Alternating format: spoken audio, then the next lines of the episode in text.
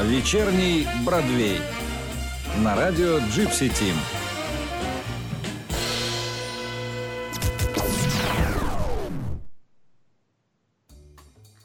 Добрый вечер, дорогие пользователи сайта Gypsy Team. В эфире шоу «Вечерний Бродвей». С вами Элли Спинки. Выпрямляйте спинки. Девочки, привет. Привет. Привет. Привет. У. Так, ну вроде мы их заинтересовали, я надеюсь. Хотя бы, хотя бы немножко этот эфир прозвучал так. Если вы представляли себе этот эфир так, то вот, пожалуйста, мы попытались. Я сделала просто максимум свой сейчас, только что Лика тоже несколько раз тренировалась. У Даши получилось, конечно же, с первого раза.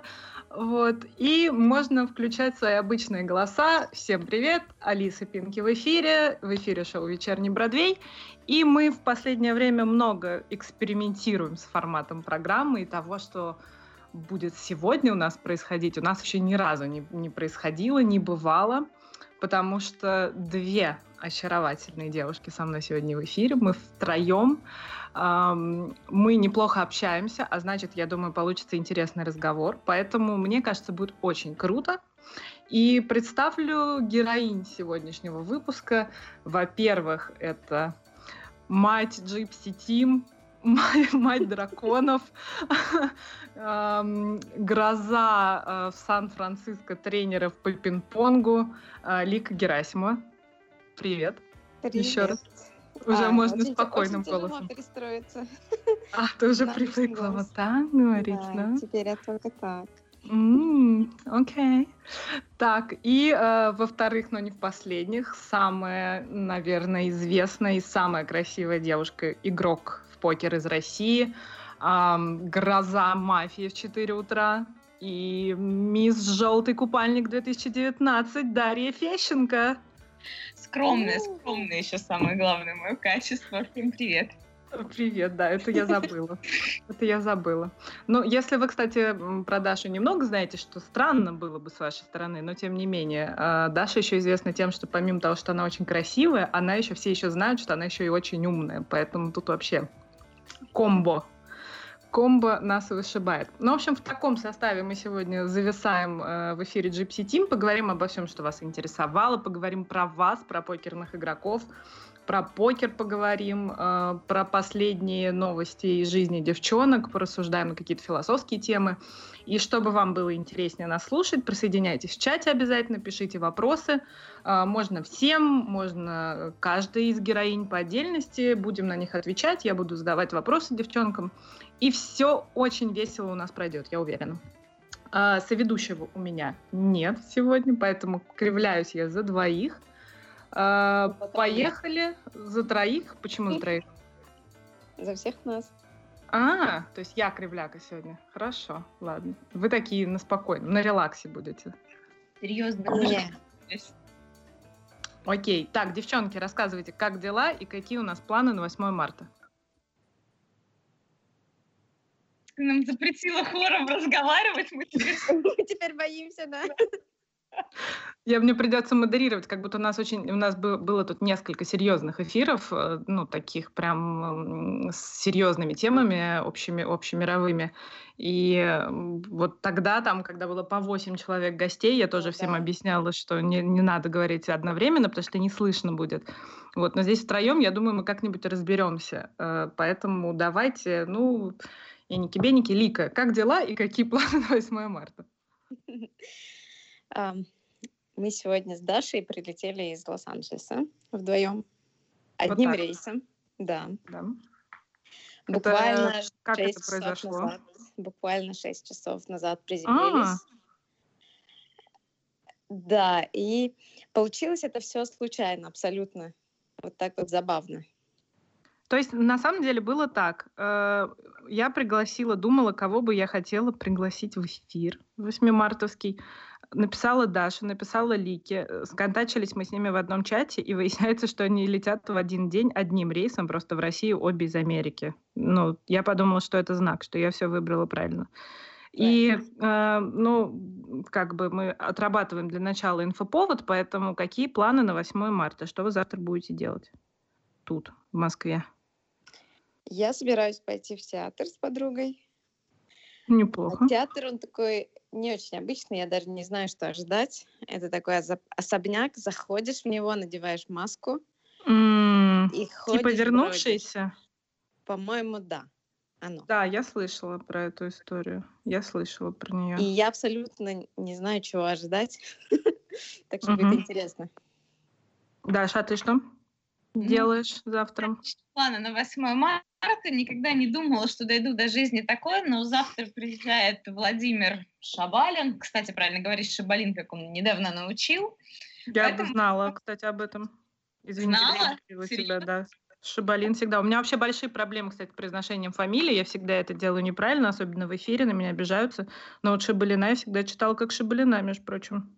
Он мне сказал, что когда он переехал в Питер, а потом в Москву, именно здесь, в культурных столицах, его фамилию переначали. А у него на родине он всегда был Шабалин, поэтому я стараюсь не причёсть. Так вот, я дошла до жизни такой, что 8 марта мы будем отмечать вместе с Вовой, его девушкой, Сашей. Я надеюсь, что это все. Каких-то конкретных планов нет, если честно. Ну, наверное, Ну, где-то поужинаем. Ну, главное, в покер не надо играть. Да. Немножко выходного. А а, что вас привело обеих в Москву? Ну, Дашу даже в меньшей степени, больше Лика меня интересует. Почему вы решили прилететь? А Какие дела здесь? Во-первых, у меня каникулы в учебе. Мгм. У меня годовой курс английского, такой gen- general курс называется. И, наконец-то, каникулы. Так, с посещениями там очень строго. Надо хотя бы 80% иметь, чтобы у тебя не отобрали визу, не депортировали и дали М. сертификат. Мгм. Да. И за этим следят. Вроде все такие друзья-подруги, мило улыбаются, но если ты опоздал больше, чем на 20 минут, то пишут, ну, отсутствует. Вот Уже не друзья. Да. Нет-не-не, мы продолжаем быть друзьями, но с такими пометочками кровавыми.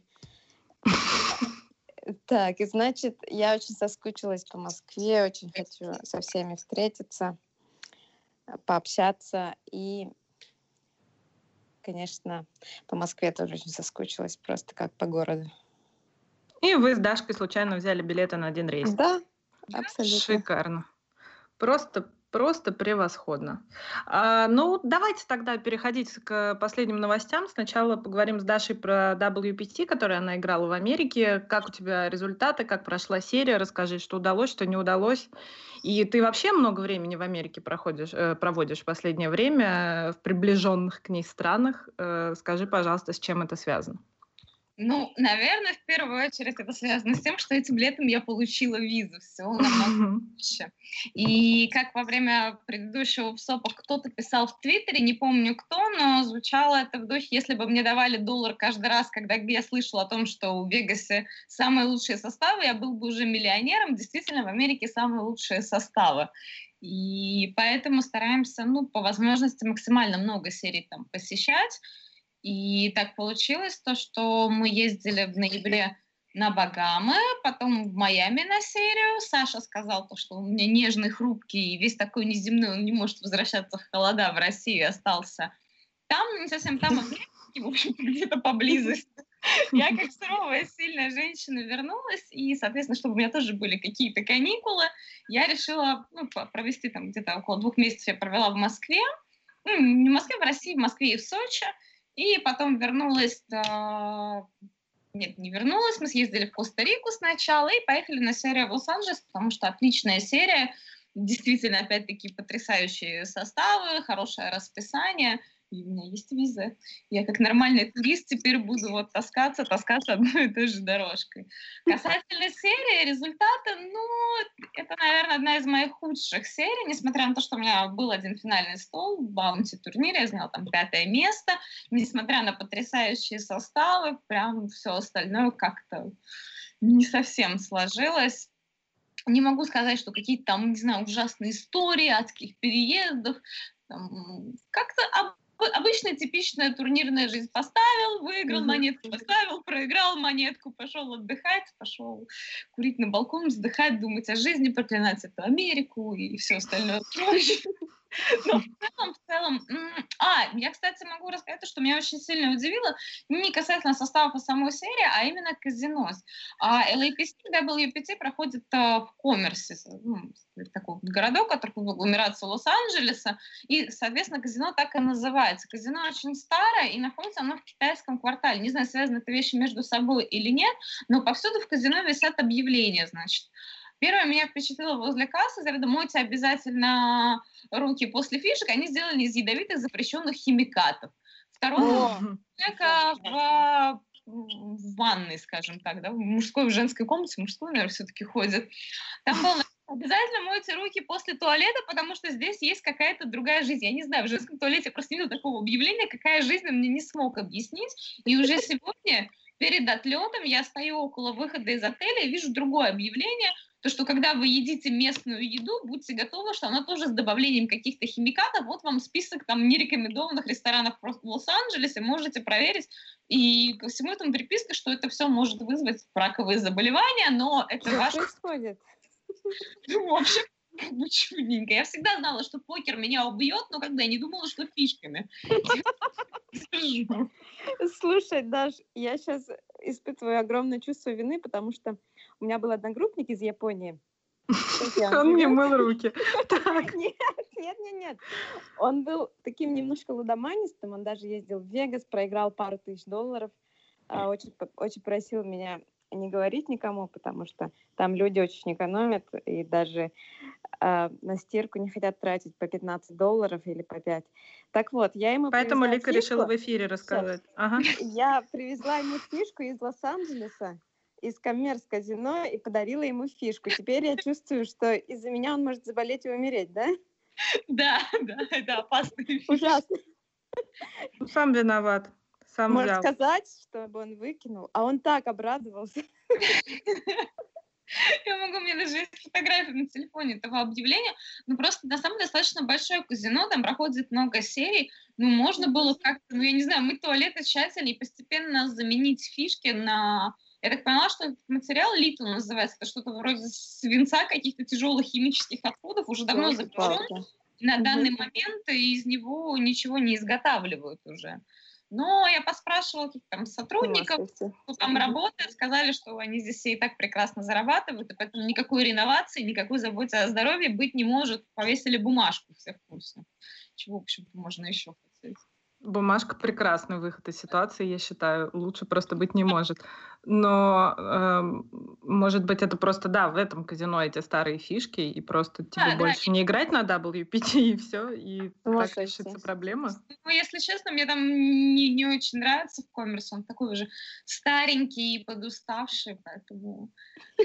Я обманываю. Естественно, я туда вернусь. Что я выделалась? Вообще, фишки мне не такие, казино мне старое, как бы... Тут, знаете... Да, избаловалась совсем даже.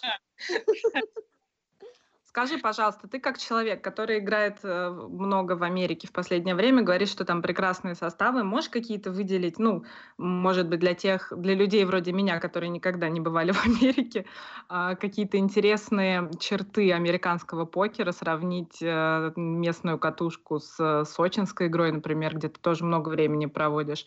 И вообще, как так, как ты считаешь, как так получается, что в, в стране, где придумали эту игру, настолько просто тебе играется? Проще, чем у нас даже? Ну, все очень просто. Во-первых, у них долгое время нет онлайна, а во-вторых, это же действительно национальная игра, и в нее играют абсолютно все. Очень большое количество любителей, увлекающихся людей. А касательно каких-то отличий, ну, например, дедушки делятся на две категории. Либо они супер тайтовые, либо они там всегда чекрейзят какой-нибудь, а желательно чек пушат, так блайндов на 40, какой-нибудь флеш-дрог. Как бы, если пошла такая раздача, там всегда вот строго дрова, ничего другого нет. Из а, молодежи регов, ну, если не брать каких-то топ-регов, которые больше путешествуют, то они играют ну, достаточно агрессивно, энергично, но где-то, наверное, как это было актуально, ну, лет 5-6 назад. То есть с ними тоже в целом играть не то чтобы одно удовольствие, но достаточно несложно. Единственное то, что нужно, когда я первый раз приехала в Вегас, нужно а, именно на мировой серии адаптироваться к двум вещам. Первое то, что вы начинаете со стаблайдов, а я человек, который никогда не приходит на первый уровень. Мне это все очень сложно дается, я вся там проспала, прибежала, опоздала.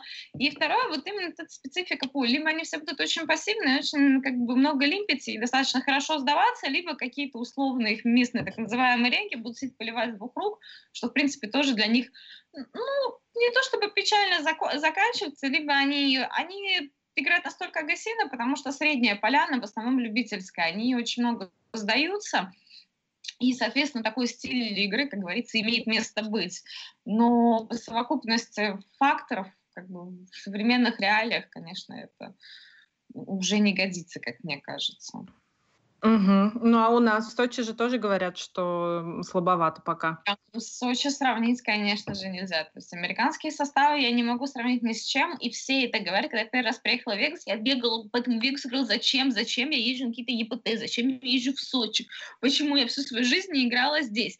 И все надо мной смеялись, и все удивляются, когда я рассказываю какие-то безумные абсолютно раздачи. Там, а вот я играла main, а main WPT, турнир за 10 тысяч долларов. Я таких хороших десяток в своей жизни жизни просто не играл. Я начала стол 6 макс, у меня было 5 рекреационных игроков за стол, причем настолько рекреационных, что они прям вот как бы с резервации вылезли и впервые в жизни карты в руки взяли. Они абсолютно не понимали, что происходит. Не то, что там немного понимающие любители, а абсолютно не понимающий, но страстно увлекающийся натура.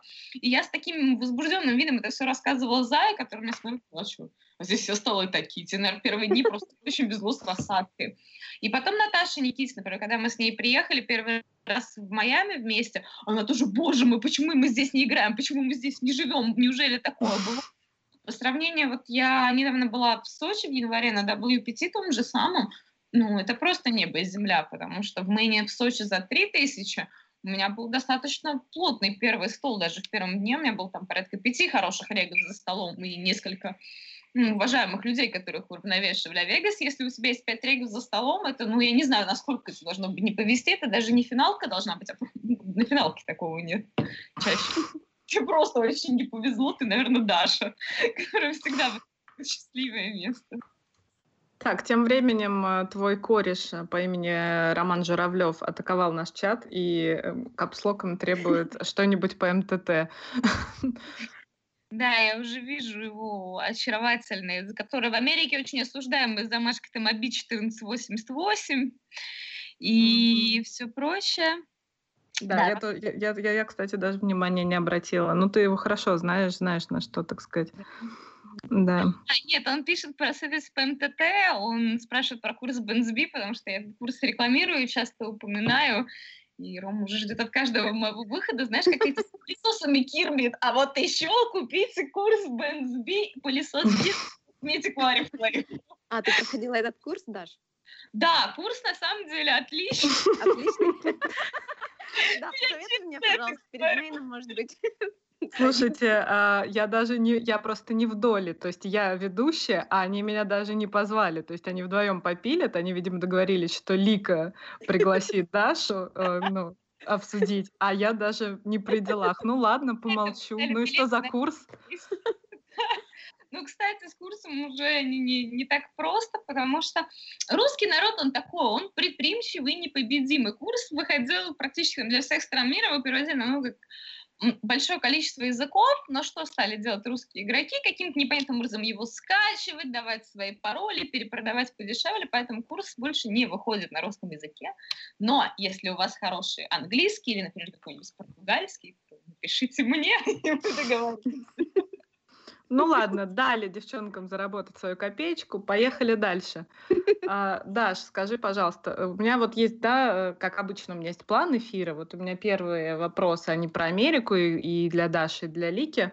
А, но переходя к более женскому эфиру, я бы хотела у тебя спросить, а, насколько э, реагируют на, теб, ну, на твою внешность в Америке. То есть я точно знаю, что в России на тебя заглядываются, и, возможно, кому-то даже сложнее против тебя играть, особенно начинающим игрокам, когда красивая девушка сидит, общается, все отвлекаются, на тебя смотрят, и э, потом всем рассказывают, что они с тобой играли. А как в Америке, как на тебя реагируют на русскую девушку, у которых еще меньше, чем у нас, за столами, и Пользуешься ли ты какими-нибудь своими женскими штучками за столом и в Америке, и у нас? Меня так часто об этом спрашивают. Вот Ой, сорян.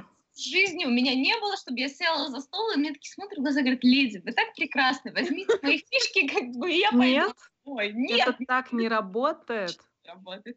Причем ну интервью а, на WPT девочки, тоже Даша зовут с форума, где она рассказывала, что там что-то менеджеров звали, игроки не могут с ней играть, как бы все остальное. Я думаю, блин, ну как бы вот на меня что-то никто не жалуется, никто мне не за других менеджеров, никто не просит меня отсадить, пересадить, все как бы не улыбаются, заигрывают, действительно, потом приходит дело до раздачи, и он тебе такой просто блеф, mm-hmm. поставил, дальше до ривера загрузил, еще потом блеф перевернул, показал, и дальше тебе глазки строят.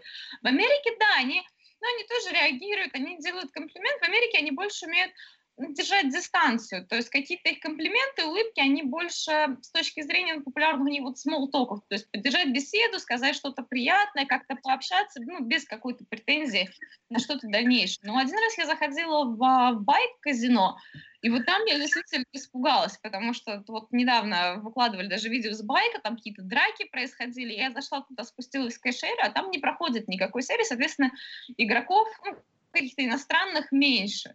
И mm-hmm. там меня, я была такована вниманием настолько, что я вжалась просто вот в, угол этой кэш-зоны и стала писать своему знакомому, когда ты меня отсюда уже заберешь, куда мне идти отсюда дальше, потому что, ну, меня действительно это немного смущает, потому что mm-hmm.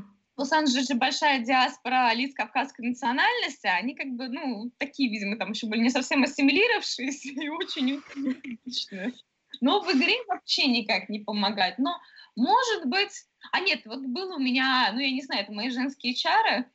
А, вот в мейне WPT, получается, справа от меня сидел рек, американский тим, и у нас до этого я проиграла большую раздачу, большой кулер был, и он мне с блайнда на блайнд, он, у него был СБ, у меня ББ, а он выкинул 10 два разные и показал мне, как бы, я не знаю, это женский да. или, или это, это тебе прям Зашло, зашло, повезло. Молодец, молодец. Так, очень много. Тут опять сообщение от э, Романа, который засвидетельствовал свое почтение всем участницам эфира, кроме меня. Ну ладно, я запомню. Так, а, а между тем э, давайте к Лике перейдем. Лика довольно давно уже, сейчас она скажет точно сколько, живет в Америке, сейчас приехала в Россию и ты очень э, увлеклась английским, ну как увлеклась, ты его учишь, и тебя заставляют, как мы уже слышали, его учить, нельзя прогуливать английским языком. Скажи, пожалуйста, это для тебя новый покер? Это, да, немножко челлендж для меня, потому что сколько я себя помню, я учу английский и никак не выучу. Uh-huh. Поэтому мы решили воспользоваться этим, э, взяли курс, который обеспечивает визой американской на год. И поехали. Буквально это получилось абсолютно спонтанно. Мы ничего не планировали, не думали заранее. И в мае подались на визу, в июле получили, и в сентябре я начала там учиться. Ага, ну новый то есть получается это 6 месяцев. Новый покер это замазка? Нет, замазки как таковой нет, но когда я решила сдать TOEFL тест, то у меня, да, немножко азарт появился, очень хочется сдать на высокий балл с первой попытки. Угу. Ну сложно приходится тебе? Um, общаться, наверное, сложно, а вот фильмы и статьи я как-то начала уже очень хорошо Щелкать. понимать, и да, да, гораздо лучше заставляю себя без титров уже. Угу. Так, э, нас поздравляют с предстоящим праздником. Спасибо большое в чате.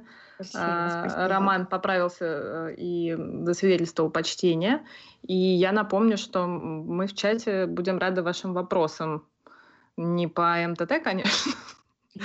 Но ну, в общем, можно и по МТТ. Можем, конечно, можем, да. да э, и Даша, и Лика вам вообще расскажут все, вы сами удивитесь.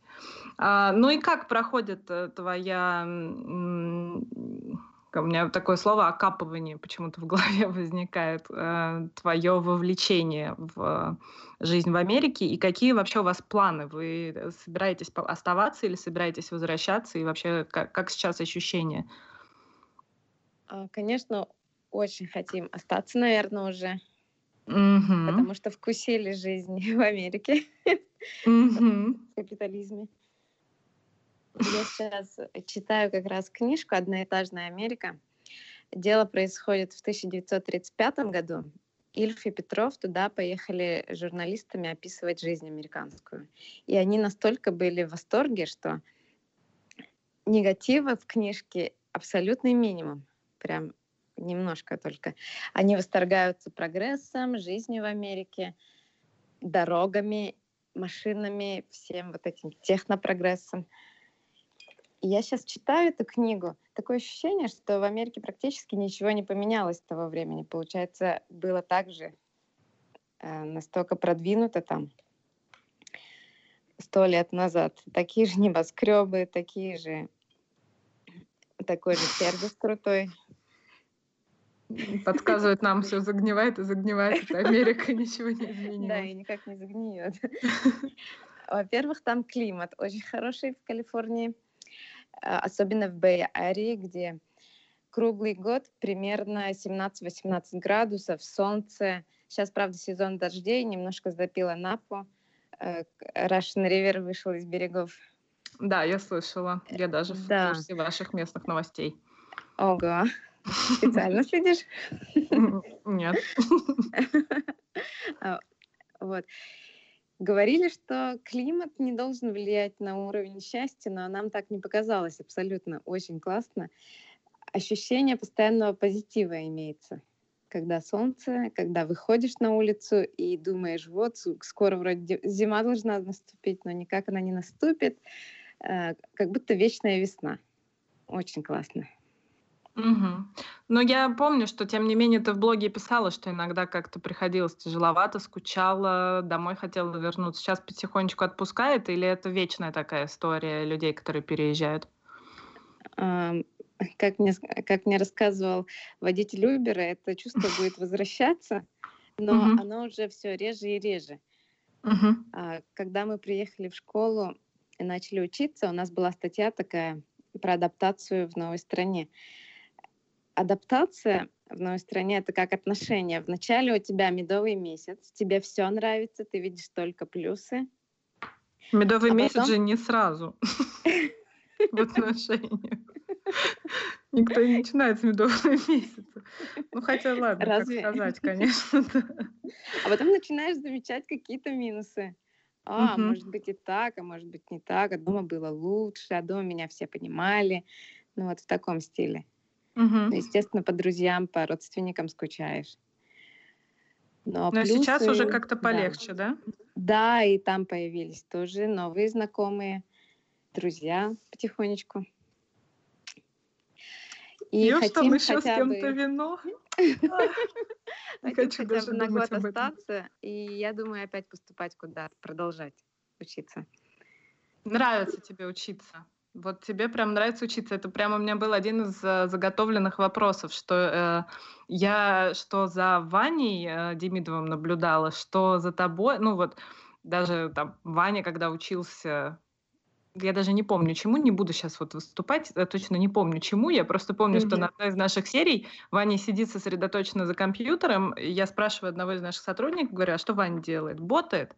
И он сидит с таким вот эм, заинтересованным лицом, я подумала, вот это, это свойство человеческой натуры, которое далеко не всем э, присуще, и оно у меня вызывает вот уважение. И ты тоже, вот я сейчас наблюдаю за тобой, читаю твой блог, как ты э, работаешь над языком, и то, что ты хочешь mm-hmm. дальше куда-то поступать, это вот просто так совпало, что вы оба такие любите учиться? Или это как-то воспитывается? И почему тебе нравится? Тебе нравится самосовершенствование или тебе нравится сам процесс? Я уже представила такую ботанскую картину. Правда, так и есть. Ладно. А что тогда представлять? Пока вынужденная мера ради визы, чего только не сделаешь.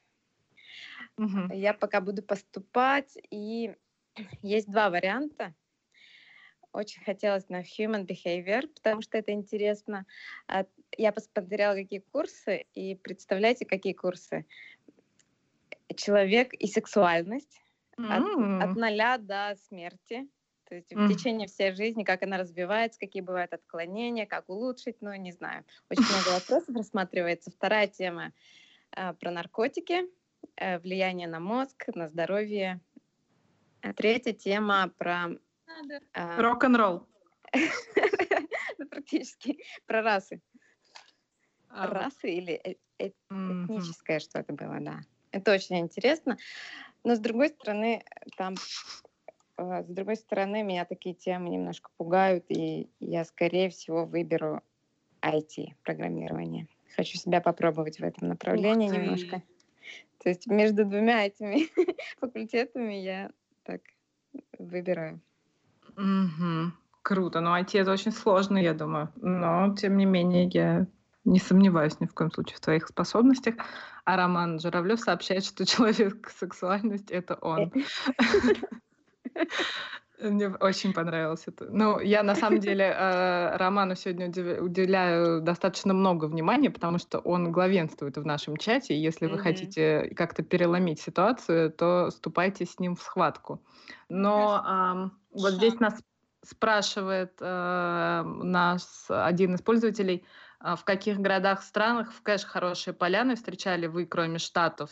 Э, это, я думаю, вам обеим вопрос, потому что у Лики тоже большой опыт. И где, наоборот, самые сильные поля по вашему опыту? Раз уж мы тут разговариваем про разные страны, давайте сразу ответим. Mm-hmm. Давайте с Дашей начнем. Хорошие составы на Кипре, безусловно. Причем как Амахи, так и Техаса, наверное, Амахи сейчас даже лучше составы. Единственное, зависит от лимита. Чем выше лимит, тем на Кипре всегда будут лучше составы. А самые плохие Прага, ЕПТ Барселона. Ну, вот, наверное, какие-то такие старозовские ЕПТшные серии, они всегда не очень. А из, наверное, самое лучшее место, где играл Кэш, ну, это опять-таки Штаты, но это очень интересное место. Это маленький городок недалеко от Майами, называется он ну, по-английски Нейплс, а переводится на русский, собственно, как Неаполь. Неаполь. И там на стадионе собачьих бегов находится Катран который столов на 30, он открывается утром, закрывается в 2 часа ночи. Средний возраст игроков там лет 60, причем ты еще когда приезжаешь, ты стоишь в очереди, чтобы сесть за эти столы, и там разыгрываются постоянно какие-то бэтбит джекпоты, поэтому он еще столь популярен, и это прям что-то ну, вообще невероятное было, когда мы туда приехали, мы носились в невероятном восторге, я села за стол, и рядом со мной сидел молодой человек. Ну так мой телефон смотрит на меня, смотрит, отворачивается, говорит мне на русском. Он говорит, я, конечно, ожидал увидеть что угодно в своей жизни, говорит, но не русскую девушку регуляра в этом богом забытом месте. Оказывается, он из Черногории, учится в Москве и переехал жить в Америку. И для него я, когда ему еще показала Наташу, что у нас здесь таких русских и еще двое ребят, это было, ну, как восьмое чудо света, ну, не знаю, называется скромное явление Христа народу. Потому что, ну, вот лучшие кэш-игры, которые я когда-либо играла, они всегда находились вот в каких-то таких очень странных, неоднозначных местах, и чаще всего не во время каких-то серий. А так, ну, пожалуй, да, Америка, Кипр, что-то вот какие-то еще такие своеобразные серии, необычные локации. Лик, есть что добавить? Ой, я, наверное, соглашусь насчет Кипра. И если мне память не изменяет, 10 лет назад, правда, это было. Очень хорошие составы были в Лондоне. Я помню, там классно игралось. Ну вот, будем иметь в виду. А, я немножко прервала еще вот тему обучения, а, которую угу. мы с тобой обсуждали. А, ты, по сути, так и не ответила. Это так совпало или вы сами себя научили любить учиться? Объясни мне, пожалуйста. И чувствуешь ли ты, что во взрослом возрасте тебе становится учиться сложнее? Причем всему и, может быть, и с игрой из-за этого возникают проблемы у кого-то? Угу. Я не знаю, почему так произошло, что мы любим учиться ну, может, действительно бонская семья. А так, э, с возрастом, мне кажется, наоборот, легче и лучше учиться. Э, во-первых, тебя ничто не отвлекает, как в 20 лет. В 20 лет столько хочется испробовать именно жизненный опыт. Там. Э, Всех вот этих вещей, про которые у тебя курсы будут. Да, гормоны бушуют, все куда-то зовут, тусовки, пьянки, ну, не знаю. А в 30-35 уже этого все меньше, и хочется на чем-то более сконцентрированно, над чем-то работать. Угу. И, в общем, и, просто и тут еще, вопрос самодисциплины. Да. Я хочу добавить, что в 30 ты уже знаешь, чего хочешь, что тебе интересно, а в 20 ты чаще всего не знаешь. Угу. Справедливо. А, так, знаете, что я хочу еще с вами обсудить? А, вот мы обсу... это я заготовила вопрос заранее, он, он меня зам... замучил. Я вот сейчас читаю форум довольно много и сталкиваюсь с довольно-таки большим процентом э, постов, в которых люди пишут, как им ну, действительно тяжело дается, да, покер, когда они в стрике, когда у них не получается, когда у них там не вышел марафон, а, они не знают, как из этого выбираться и так далее. Вот у меня, наверное, тут больше даже к Даше вопрос. Ты э, представляешь собой э, известную девушку-игрока, да, про которую все знают, что она ездит по сериям, у нее клевая жизнь, она играет офлайн, там, играет онлайн, понимает игру, большая молодец. Но э, ты когда-нибудь сталкивалась с такими вещами? Потому что это такое немножко как будто из разных миров. Вроде как ну, на одном форуме все, а вроде как ты как будто, ну, не знаю, над этим, что ли, или как-то к тебе это не относится. Вот жесткий гринд — это вообще э, для девушки подъемно, и почему мы от тебя никогда не слышим истории, что просто тяжело закатываешься? Вопрос в том, то, что мы транслируем окружающими, как мы себя позиционируем. А mm-hmm. если брать касательно де- а, конкретно девушек и жесткого гринда, то мне, например, это дается просто я за равенство, да, ну, например, ввиду просто физиологических а, особенностей, мне это все дается намного тяжелее, я быстрее устаю, даже приезжая на серию через неделю, ну, отыгрывая там по 12-14 часов в день, я чувствую себя настолько измотанно уставший, там, ну, я не знаю, чуть ли не в пять раз более уставший, чем, например, Саша себя чувствует или чувствуют себя ребята, просто потому что мне, наверное, где-то банально не хватает сил. Касательно там, стресса, просадок и всего остального, я не очень хорошо начала этот год, и, конечно, это на меня давит, но а, я работаю, в, ну, если можно так выразиться, работаю да, в медиадеятельности. То есть я представляю покеры, много общаюсь с, с людьми, со всем остальным.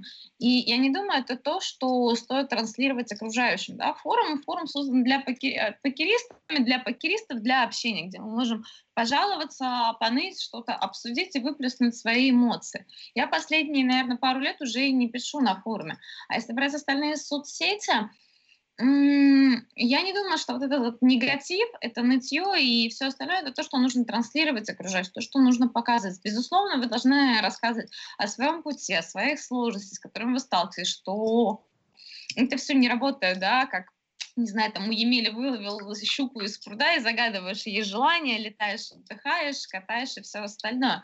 Да, когда ты много летаешь, сам кажется, что это здорово, что ты все время путешествуешь, но по факту ты не выходишь из казино. То есть больше, чем за две недели в Лос-Анджелесе, ну, если не брать какие-то вечерние выезды куда-то поужинать, а, то я была всего один раз днем где-то ну, в обсерваторию Гриффита мы ходили больше, чем за две недели. Остальное время я просыпаюсь, иду катать, ночью заканчиваю и не всегда успеваю поесть, потому что в районе двух-трех часов ночи уже практически невозможно найти открытый ресторан, и ты как бы либо с бургером, либо голодный идешь домой спать.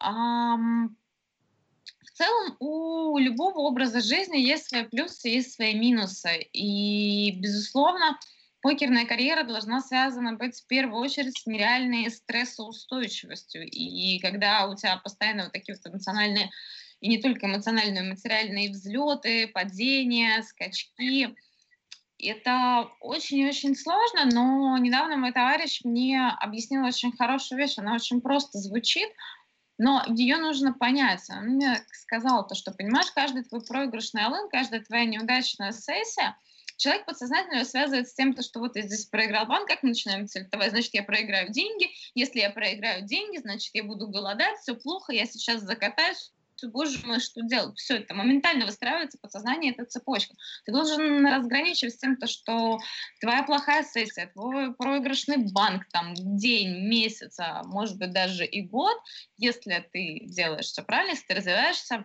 в этой области оно не будет никак связано с тем, что ты умрешь, закатаешься, будешь голодать, пойдешь вообще, э, не знаю, там, по миру с протянутой рукой. Нет. Деньги — это твой рабочий инструмент. И, соответственно, все эти просадки, они нормальны. Понятно, что на словах у меня это все звучит прекрасно, я такая mm-hmm.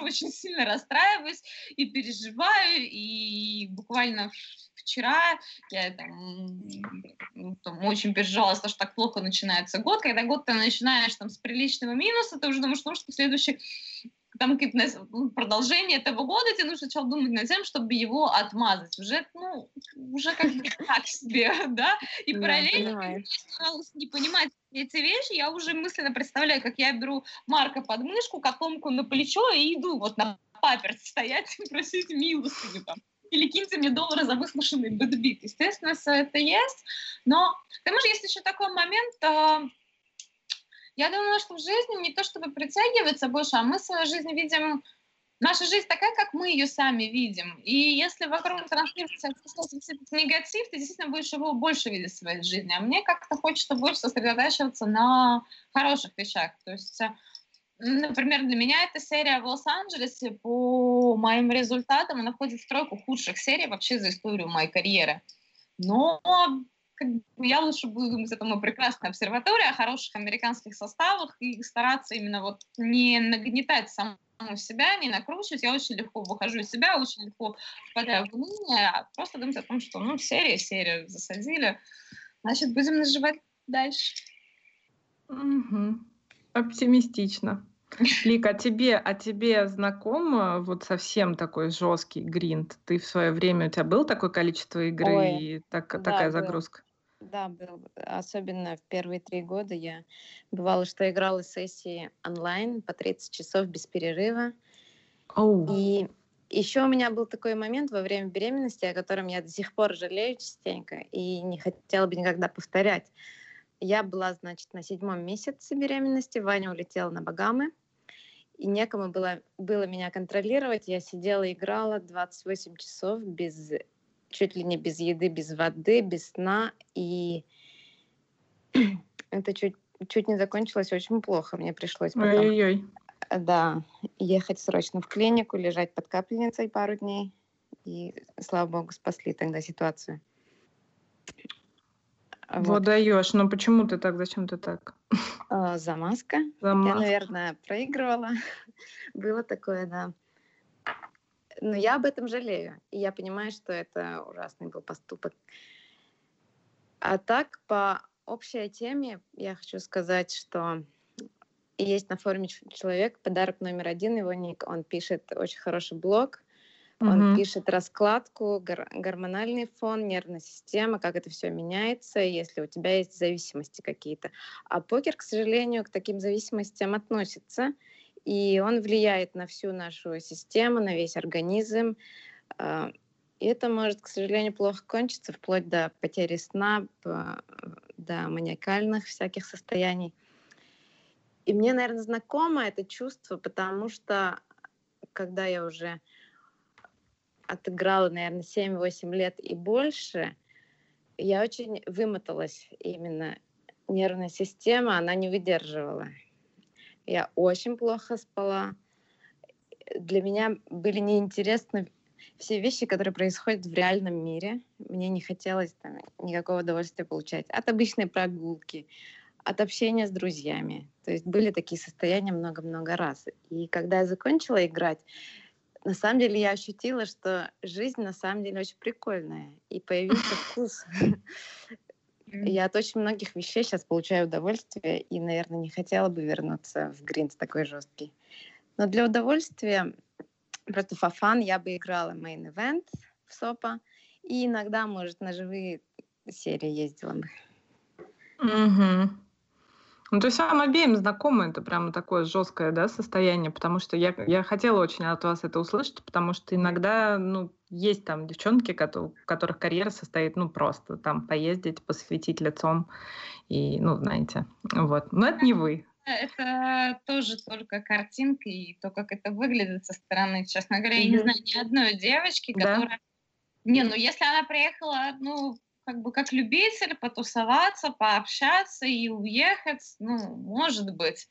Но ни одной девушки, играющей в покер, просто, ну, как бы, не знаю, если так можно выразиться, девочки в этом плане не то чтобы более стресс устойчивость, то есть мы, ну как, мы сходим, пожалуемся своим знакомым, да, там что-то обсудим, обсудим, что можем даже расплакаться периодически. Но в целом ты же выходишь, блин, в зал, выходишь в люди, если можно так сказать, и хочешь общаться, хочешь получать от всего происходящего какое-то удовольствие, положительные эмоции. Даже если ты устал, ну, ты просто устал. Зачем из этого делать такой вот ну, невероятный клич событий, рассказывать всем, блин, все, все точно так же, как и ты, очень много катают и также устают, и какой-то ну, это просто это норма, это часть жизни, и какого-то, может быть, поэтому отдельного акцента внимания нет. А может быть, потому что большинство ну, девчонок наших, которые играют в покер, они все там очень симпатично выглядят, и кажется, что они никогда не устают, не выдыхаются, но там все мои знакомые девочки-покеристки очень-очень много работают. Класс, это, это здорово слышать. Значит, я ошибалась в своих мыслях. Um, у нас впереди еще обсуждение всяких э, привлекательных покеристов, у нас впереди обсуждение воспитания детей, у нас впереди mm-hmm. обсуждение еще э, сексизма в покере. В общем, масса всего интересного. А сейчас мы запускаем конкурс. Так, конкурс мы запускаем. Итак, э, как вы уже слышали, если вы слышали начало нашей программы, э, случилось невероятное. Даша э, и Лика летели на одном самолете в Москву, совершенно не сговариваясь и не зная предварительно об этом. Мы хотели сначала вам предложить их места угадать, но потом передумали, и э, вопрос сегодня звучит следующим образом. Значит, напомню для тех, кто у нас не постоянный наш слушатель, вопрос выпуска я сейчас напишу, во-первых, в комментариях э, к этому анонсу, озвучу его, и ваша задача в комментариях ответить. Мы не принимаем ваши варианты ответа в чате. Э, и не забывайте, что мы учитываем первый ваш ответ, соответственно, остальные не принимаются, и кто первый правильно ответит, тот молодец. Будет такая приятная угадалка сегодня. Итак, вопрос звучит следующим образом. Что Лика и Даша выбрали на ужин во вчерашнем полете? Что они ели в своем перелете из Америки, из Лос-Анджелеса в Москву? Сейчас я запощу. А, вопрос в комментарии. Ваша задача просто отгадать и максимально точно описать. Вот мы про горячее блюдо говорим, да, то есть там не надо перечислять да. булочку, масло, вот это все не, не нужно. Мы говорим про горячее блюдо, э, что там на гарнир, может быть, было, что там было в качестве основного. Вот кто просто точнее всего опишет, э, тому сегодня достанется приз. Приз у нас 11 долларов стандартная вечерние бродвейские из кармана или Городецкого к вам прилетят за правильный ответ. Все, конкурс мы закрываем. И э, продолжаем беседовать. Очень нас просит Роман Журавлев расставить игроков, э, господи, расставить игроков в, в порядке увеличения сексуальности. Мы этим обязательно займемся чуть позже, потому что у меня как раз заготовлен вопросик относительно привлекательных игроков, которых вы называли пару лет назад. Но это все, это все чуть позже. А сейчас э, давайте попросим Дашу рассказать, э, с кем она отправится на ВСОП. Э, значит, есть сейчас акция, в рамках которой будет разыгрываться поездка с Дашей на ВСОП в Вегас. Первый мой вопрос. Что означает поездка с Дашей в Вегас? Это мне первый раз спросила, мне хотелось сказать тут же с Гофманом. С Гофманом в том числе. Да, на самом деле очень-очень классная акция. Проводит ее Покер-дом и разыгрывается путевка на мейн в СОПа в Вегасе. Будет пакет, пакет на 15 тысяч долларов, из которых 10 тысяч долларов это Баин, и 5 тысяч долларов на расход, там, перелет, проживание, карманные расходы, какие-то издержки на визу, ну, уже на усмотрение игрока. Что заключает в себе поездка? То есть э, вам нужно будет рассчитать, ну, примерно где-то на, на неделю, наверное, хотя, очень оптимистичный план проживания в Вегасе, принять участие в турнире. Мы с вами, с победителем, обязательно куда-нибудь сходим, что-нибудь посмотрим. Я проведу экскурсию по Вегасу, снимем какой-нибудь интересный, классный ролик. То есть ты будешь общаться? Ну да, да, безусловно, Ходить. потому что суть этой акции, как бы, покер-дом направлен на российский рынок, на русскоговорящих игроков, и, соответственно, хочется, чтобы русскоговорящих игроков было много, и это, ну, наверное, самое важное покерное событие, которое может только да, произойти. Это там главное событие очень такого вот негласного, неофициального чемпионата мира по покеру.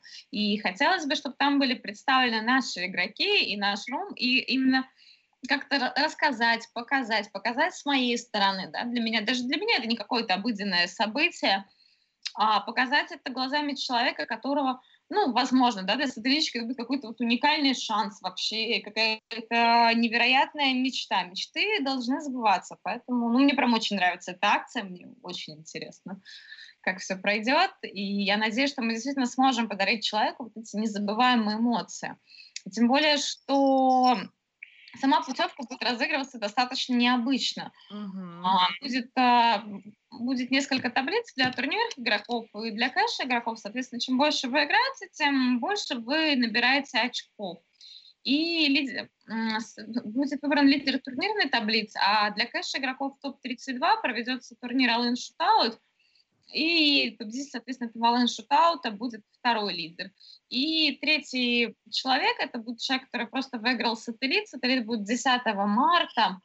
А, билет у него стоит 1000 рублей. У него помимо еще возможности побороться за путевку Вегас будет общая гарантия 250 тысяч рублей, и победитель этого турнира войдет в тройку наших финалистов. А дальше а, им всем переведут на счет а, по 50 тысяч рублей. Это их, уже неплохо. Да, но это деньги на расходы. То есть это как бы не то, что вам перевели 50 тысяч рублей и развлекайтесь как хотите. Вы присылаете свои какие-то расходы, оплачивать, нужно будет приехать в Москву. В Москве будет, а потом вот, то есть, и уложиться в сумму в 50 тысяч рублей, она будет погашена впоследствии покердомом.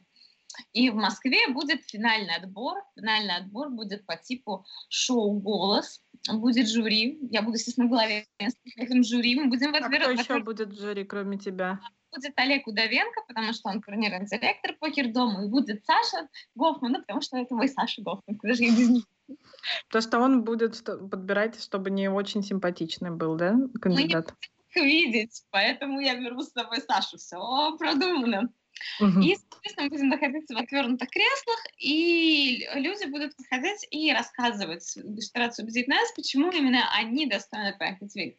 Если честно, я не знаю до сих пор, как я буду выбирать. Может быть, самого остроумного, может быть, это какая-то должна быть трогательная история, но суть в том, что ваша речь она должна аргументировать и убедить трех человек, почему именно из а, других трех человек вы заслуживаете эту поездку больше всего.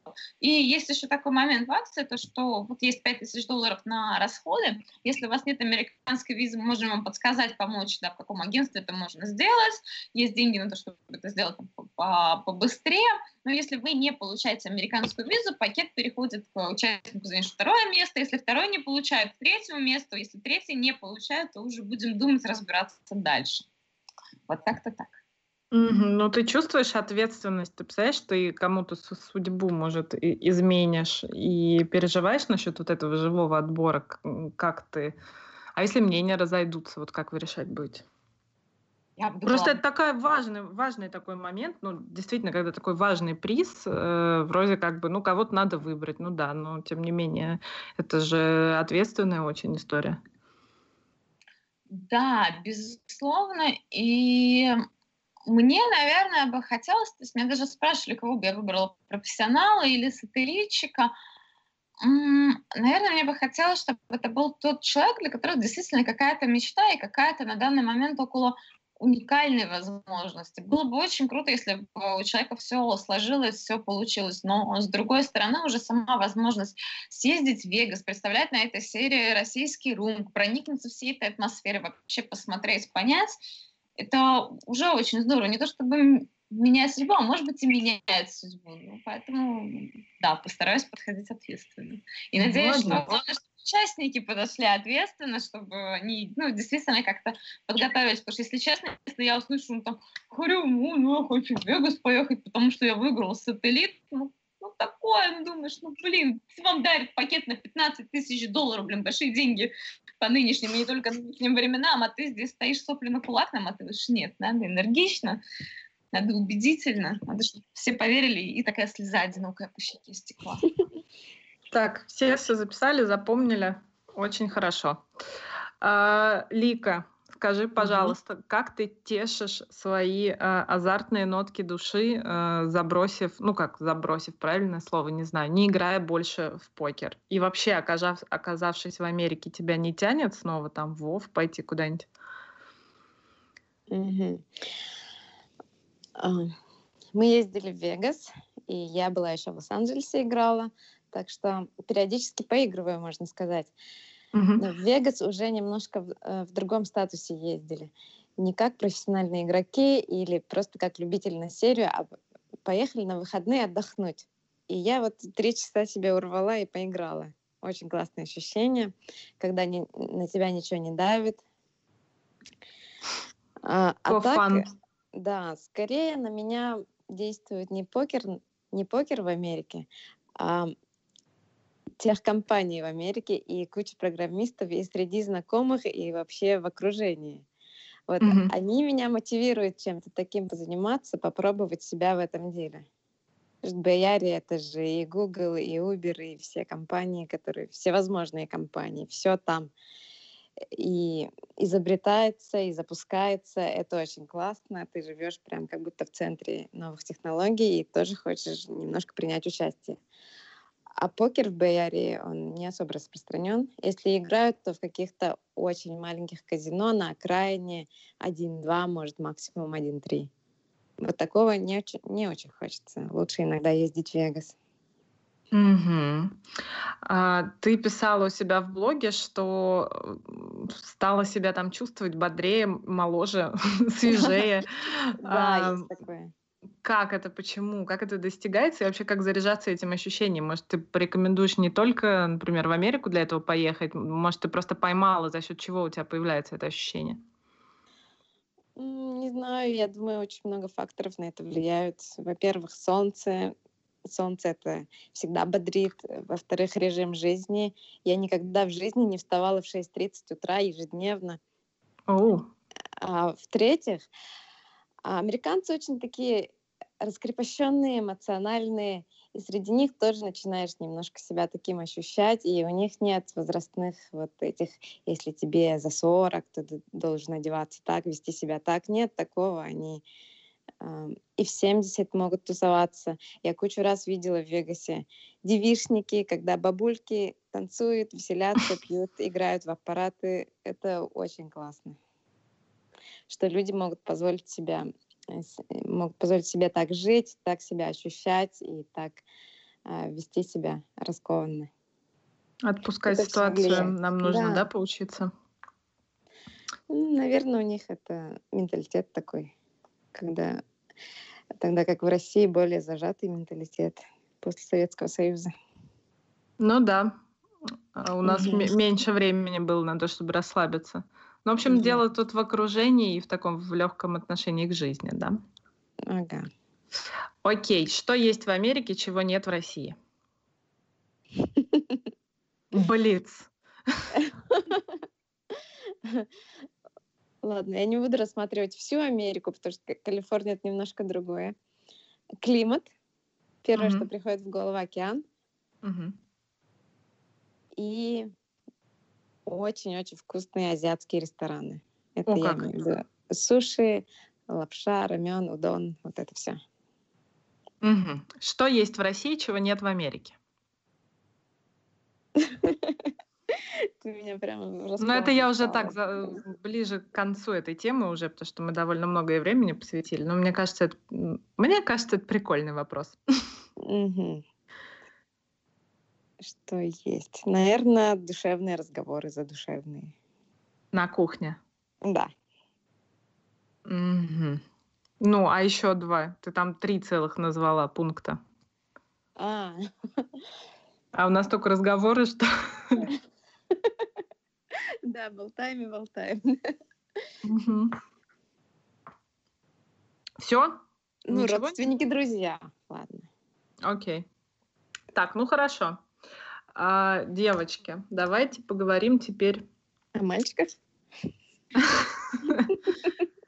Ну, можно, да, можно. А, давайте поговорим про, про сексизм. Потому что для меня это такая интересная тема. Э, я сейчас стала очень много слышать это выражение, и в покере в том числе. И у меня есть ощущение, что несколько лет назад об этом вообще намного меньше речь шла, да, что нужно как-то ну, то есть для меня это в первую очередь э, какой-то подсознательный напряг на тему того, что нужно быть аккуратнее в высказываниях, я вот честно скажу, да. И сейчас mm-hmm. это что-то вроде тренда, то есть э, когда ты говоришь именно о девушках, будем говорить про девушек в покере, не вообще, да, именно вот в покере. А, когда ты говоришь о девушках в покере, тебе нужно как-то, ну, как-то как минимум аккуратно, да, э, думать, что ты скажешь, как ты скажешь. Я расскажу такой небольшой момент на PCA и на Багамах э, я брала интервью у нескольких девчонок, э, игроков Фатимы Морейры и, например, у Марии Конниковой. И у меня был такой заготовлен для них вопрос, типа, какой самый классный комплимент тебе делали мужчины-игроки? И я была уверена, что это будет такая, ну, задористая, интересная штучка у меня в ролике. А, и Конникова очень классно ответила что-то вроде, ну, то есть, что лучший комплимент, который мне делают за столом, это комплимент, который касается моей игры. Хотя я совершенно не это хотела, да, услышать. Ну, правда, что я хотела mm-hmm. услышать, тоже другой вопрос, я сама не знала. Но окей. А, а Фатима вообще так немножко напряглась и говорит, да какое-то вообще имеет значение. Ну, то есть, ну, не напряглась, окей. Она mm-hmm. просто как бы, ну, дала понять, что это вообще не важно, что она не помнит, какие ей делают комплименты, потому что это вообще совершенно, ну, там, совершенно неважно. И я себя почувствовала неловко как-то, подумала, что как-то этот вопрос, видимо, не туда, не mm-hmm. о том. Э, и когда ты говоришь с игроками про игру, совершенно неважно, какого они пола, там, насколько они для кого привлекательны, комплимент, не комплимент, но с другой стороны, мы же разных полов все, и все знаем об этом, и все знают, когда девушка красивая, когда она некрасивая, когда ей есть о чем сказать, там, сделать какой-то комплимент. Короче, это было длинное интро, но а, вопрос такой. А, как сделали комплимент? Все-таки, да? Нет, с тобой все понятно. Ой, вот наш звукорежиссер Андрей пишет, что некрасивых девушек не бывает. А бывает мало вот. Мы знаем. Ну. Да. А, есть вообще сексизм в покере? Где он начинается? Когда нужно аккуратнее э, высказываться даже не таким людям, как я, журналистам, а даже парням? Э, вообще существует это или нет? И что это такое? Расскажите. Мне интересен очень ваш взгляд, потому что я для себя пока не вывела этой формулы. Я даже не знаю, если честно, где он заканчивается. Сексизм, конечно, он безусловно есть. И, блин, у меня есть масса негативных примеров, и, к сожалению, чуть меньше положительных. Сексизм, он может быть как и положительным, ну, условно положительным. Mm-hmm. Комплимент сделали, а может быть и остро негативным. Я помню, вот как раз в Вегасе мы обедали такой большой компанией, достаточно интернациональной, международной, и моя приятельница Айлер – спросила своего молодого человека. Они оба реги, а Альберт, наверное, ну там самый такой, самый известный ливанский рек, там, с самыми большими кашами и всем остальным, но ливанский рек как бы уже подразумевает собой вопросы. И я спрашивает, Альберта, что ты думаешь об игре Кристин Бинкнелл? И он говорит, ну, если честно, я не знаю, как она играет, но я думаю, что ничего особенного. И угу. все, все сидят, кивают головой, а почему ты так думаешь? У нее результаты лучше твоих, и ты не знаешь, как она играет, но априори уже ничего особенного, несмотря на то, что результаты у нее ну, просто какие-то невероятные. Мне кажется, что это не маленькая хрупкая девушка, а она прям очень такая миниатюрная, крохотная, внутри этого, этого крохотной очаровательной дамы просто какой-то робот убийца сидит. И ты при этом считаешь, что ничего особенного. Почему? Потому что она женщина. У меня просто напрашивается только один ответ. Есть, конечно, и в негативном ключе то, что там, женщины не могут, нет женщин-регов, нет, они не способны и на все остальное. И вот такой вот позитивный сексизм тоже неприятно. Вот я играла а, сейчас в Лос-Анджелесе, казалось бы, в Америке должен с этим ну, меньше сталкиваться, но нет.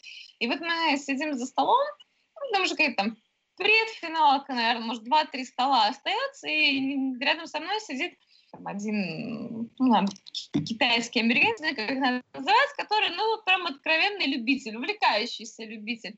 И он сидит, ну, мы как-то общаемся со всем столом, они нас всяк раз спрашивают, потому что в это время а, или, может быть, это даже уже финалка была, да, наверное, финалка, потому что, получается, я на финалке была, а в это же самое время на финалке Тысячника Миша Морозов и Саша Гофман – вот, они такие, вот, вы русские приехали, опасные ребята, первые, типа, турнир первые дни играете, и тут на финалке, там вообще ваших двое на финалке, мы обсуждаем в том ключе, и сидит этот а, китайско-американский любитель, он говорит, ну она такая молодец, он любитель. Она вот везде не играет, вот я вот с ней везде не играю, там уже за пятым столом месте, вот она нигде не ошиблась, она везде все правильно делает. И он как бы вроде мне хочет комплимент сделать, но с другой стороны, как бы я на него смотрю и думаю, родной, вот, конечно, хорошо звучит, но уж явно ты-то откуда знаешь, ошибаюсь я или нет вообще, что ты понимаешь? Я не знаю, двух тузов пас не выкидываю, в этом не ошибаюсь, или там, наоборот, что-то где-то где-то выкидываю. У него примерно такие познания, и он считается вправе ну, давать какие-то оценочные суждения. Я понимаю, что как бы мы все друг друга оцениваем, словом, и все остальное, но с таким вот умилением разглядывая меня, уйти, господи, какая молодец. Нет, мне это, ну, как бы, мне это не нравится, мне это прям вот бретит все. Угу. Но мне кажется, это, кстати, связано, да, как раз с твоим образом, и от этого ну, особо никуда не денешься потому что ты выглядишь не только красиво, ты выглядишь очень молодо, и ты вызываешь такие, видимо, не только красивая женщина, но такая милашечка такая, ой, молодец, не ошибается, да, действительно. Ну, такие реакции в большинстве своем все-таки, ну, каких-то увлекающихся любителей, там, разбирающихся любителей, то есть у регов, каких-то там и плотных, сильных, у них просто ну, я не знаю, нет времени, нет желания на все эти заморочки, то есть они, как бы, ну, они смотрят по игре, нужно в том, что тебе оппоненты за столом не нужно рассматривать женщину, мужчину, симпатичный или смешнее. Конечно, можно посмотреть на будущее, себе где-то что-то отметить. Тебе нужно, ну, я не знаю, отметить какие-то сильные стороны, слабые стороны, за жесты по нему. Это как-то, ну, информативнее, что ли, будет и, и полезнее, чем, чем все это. Ну, то есть, э, резюмируя твое выступление, можно делать комплименты, но вот, как я и говорю, но аккуратно, да? Чтобы вот э, да. не задеть. Но, но комплименты можно при этом делать. Или лучше вообще не делать комплименты и смотреть на всех просто как на соперников? Можно, да, если, если хочешь сделать комплимент, я тоже могу сделать кому-то комплимент. Хотя я не знаю, я как-то в Сочи делала комплимент Дэвиду Лаки, что у него длинные пальцы, как у пианиста, и над этим дальше все хихикали и пытались ему перевести там, а он мне, наверное, ему 20 тогда было, и что-то я там сказала комплимент про эти, они такие пальцы длинные, как у пианиста, ну просто пообщаться хотелось, мне уже скучно, там, не знаю, там шестой день мейна шел, мне, мне нужно с кем-то поговорить. Вот, а, а дальше это все как-то перевели в мой невероятный флирт, а в итоге, ну, русскоговорящие греки, а в итоге ему пытались перевести на английский все это, я не успела перевести, поэтому мы просто перевели как «Ши вона мэрию». Вот отношениям, я потом очень долго оправдывала, что я просто решила комплимент ответить. А не замуж я собираюсь, замуж у меня еще моложе, знаете. Начинать встречать этих мужчин с пальцами, как у пианистов, которые тебя моложе. То есть, так. Да, можно, наверное, делать комплименты, не надо, наверное, на этом делать акцент, потому что если раньше, не знаю, например, там 10 лет назад действительно было слишком там мало девушек, и это было что уникально, сейчас их, ну, их становится... сейчас мало. Но их уже больше, уже, да, какой-то какой комьюнити, какая-то прослойка, и они все-таки хотят свой адрес, ну, наверное, ну, более серьезного отношения. Ну, это, на мой взгляд, могу ошибаться. Ну, это сложный момент. Вот с одной стороны, это, это так же, как, ну, для меня это все равно, то есть особенно вот когда ты приводишь конкретные примеры, э, это, это, это сложный момент. Лик, я тебя попрошу э, свою мысль на этот счет не терять, и у меня еще дополнительный mm-hmm. к Даше вопрос э, возник. А ты не устаешь вот от своего образа? Ну, то есть ты, ты какой? У тебя не образ, ты такая, какая ты есть. Ты красивая девчонка, да, э, которая в покер играет, но тем не менее а, вот от своего секси-образа ты не устаешь, тебе не хочется иногда, знаешь, там в балахон завернуться с капюшоном, и чтобы никто на тебя не смотрел лишний раз, и вообще даже в твою сторону там не, не поворачивались люди, а, а только играли против тебя. Блин, мне кажется, если честно, что я большую часть времени в каком-то, ну, таком балконе с капюшоном. Давно не виделись. У меня просто, у меня была достаточно ну, не то чтобы неприятная ситуация, а своеобразная ситуация уже в обратную сторону, понимаешь, что все начинает работать. Был инцидент, когда одна сотрудница одного казино активно заигрывала с Сашей, mm-hmm. и я сидела, играла в турнир, и сидела я на первом боксе рядом с девушкой-дилером, соответственно, а дилер такая, ну, была там какая-то тематическая серия, она такая вся такая в платье, нарядная, на каблуках, ну, им так надо было ходить, все они ходили нарядные. И, соответственно, ты играешь раздачу. Вообще, когда ты играешь, то есть даже ты выходишь на перерыв, если у меня спросить, как дела, мне будет очень сложно ответить на этот вопрос, потому что ты очень, ну, как бы сосредоточен в потоковом состоянии. И она так проходит мимо меня, мне так по спине хлопает, ну, я так оборачиваюсь, там, одним глазом там смотрю за стол, вторым ухом слушаю ее, скажем так, и она говорит, говорит, ну я смотрю на тебя, не могу понять, ты где вообще свою женственность потеряла? И уходит.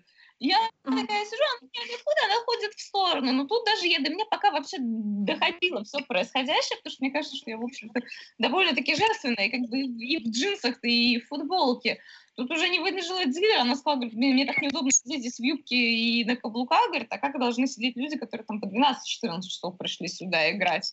Поэтому mm-hmm. я не знаю, мне кажется, мне, мне уже можно задавать вопросы. Мне... Не стала ли ты от балахонов? Да, там не устала ли я так неженственно и плохо выглядеть в турнире, пугать людей своим видом. Так, окей, засчитан ответ, прям ярче не ответишь. Лик, э, что про сексизм мне скажешь? Про сексизм?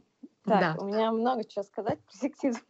Да, это, это, это хорошо. Я сразу скажу. Сексизм я... начинается с комментов, к примеру, у нас на форуме. Так. Как только появляется дневник или новость женская, то сразу, ой, ужасно выглядит, или дай фото, где сиськи. Вот это все сексизм. Но учитывая, что всего игроков женщин в покере не больше 5%, никогда не было больше 5%, может, было, если только в меньшую сторону, то, наверное, это нормально, потому что очень много внимания будет за счет этого, за счет количества. Потому что как только mm-hmm. появляется новый женский игрок, ну надо же посмотреть, оценить, как она играет, как выглядит. Да-да, как играет да. особенно. Да. Без фоток не разобраться, это обычно называется. Да, но если у нас из, из женского лагеря вот Ванесса Селфс хорошо играет, но скажут, да не, ну она не женщина, она мужик. Ну, вот это все сексизм, и это очень неприятно. Mm-hmm. Ну, когда в СОП Юроп выиграла, я забыла, Ан... кто выиграла у нас в СОП Юроп? Анна? Нет, не Анна. Ну, ладно, ладно. Важно. Выиграла откуда? 18 лет она выиграла, рекордсменка. Я просто абсолютно забываю имена. А? Давно было? Да, давно, но 18 лет она выиграла. В 2007-2008. Я, наверное, поэтому и не знаю. Я тоже тогда, мне тогда было. Подскажите в комментариях. Три, три да, года. Хорошо. Ладно. сразу девочке 18 лет. Она очень круто. Она очень круто играла, выиграла. Но нет, почему-то все начали ее внешности обсуждать. Это было ужасно, на мой взгляд. Угу. Так, а про ком- комплименты в покере.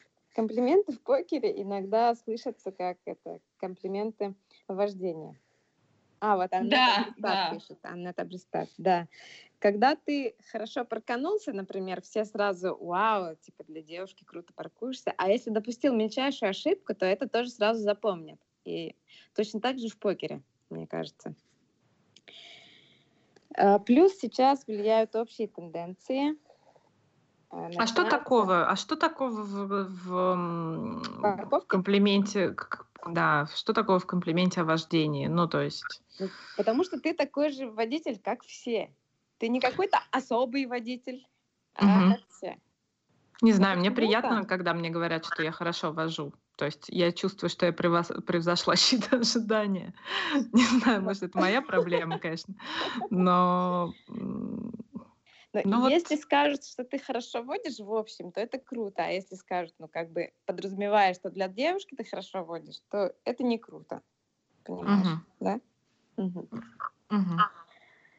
Общие Да, да, тенденции. Очень Что? часто комментарии, очень часто комментарий хорошо играет для девочки. Да, да, да, бывает такое. С одной стороны, да, с другой стороны, я не знаю, может, у меня какой-то немножко извращенный взгляд, но в женской конкуренции... Нет, я не то чтобы приветствую, я, я совершенно ровно просто к этому отношусь. Хорошо играет для девочки или хорошо водит для девочки, это означает, что я круче, чем большинство девочек. Нет? Ну вы же, блин, вы меряетесь не гендерными признаками, а вы в профессиональной среде. И почему, например, там мало девушек? То есть вот туда, Это кстати, наоборот приятнее, чем если мне скажут, что там ты красивая, а все остальные некрасивые. Это одно. А тут я как бы, получается, лучше научилась играть. Но все равно не дотягивают. Они вот со, да, да, со Ну, своей окей. деятельностью это скажут, понимаешь? Вот мы как. Мы обсуждали, она говорит, вот назови великих женщин-ученых, там их можно по пальцам пересчитать.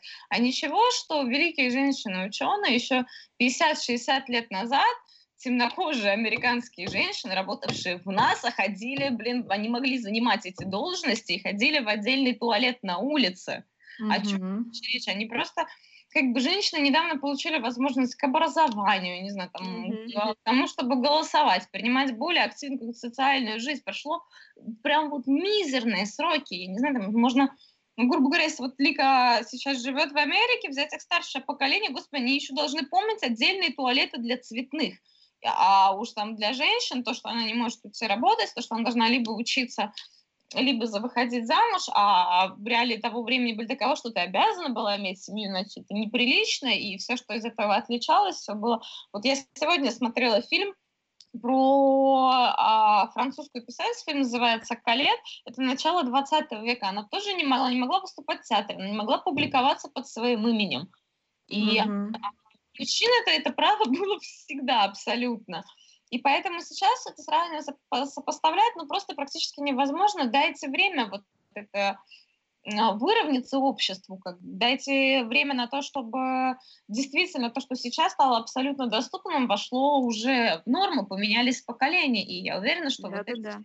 сакраментальные фразочки про женщин, неплохо для девушки, все это уйдет и выйдет действительно Да. возможно. Но надо понимать, что этот процесс очень медленный.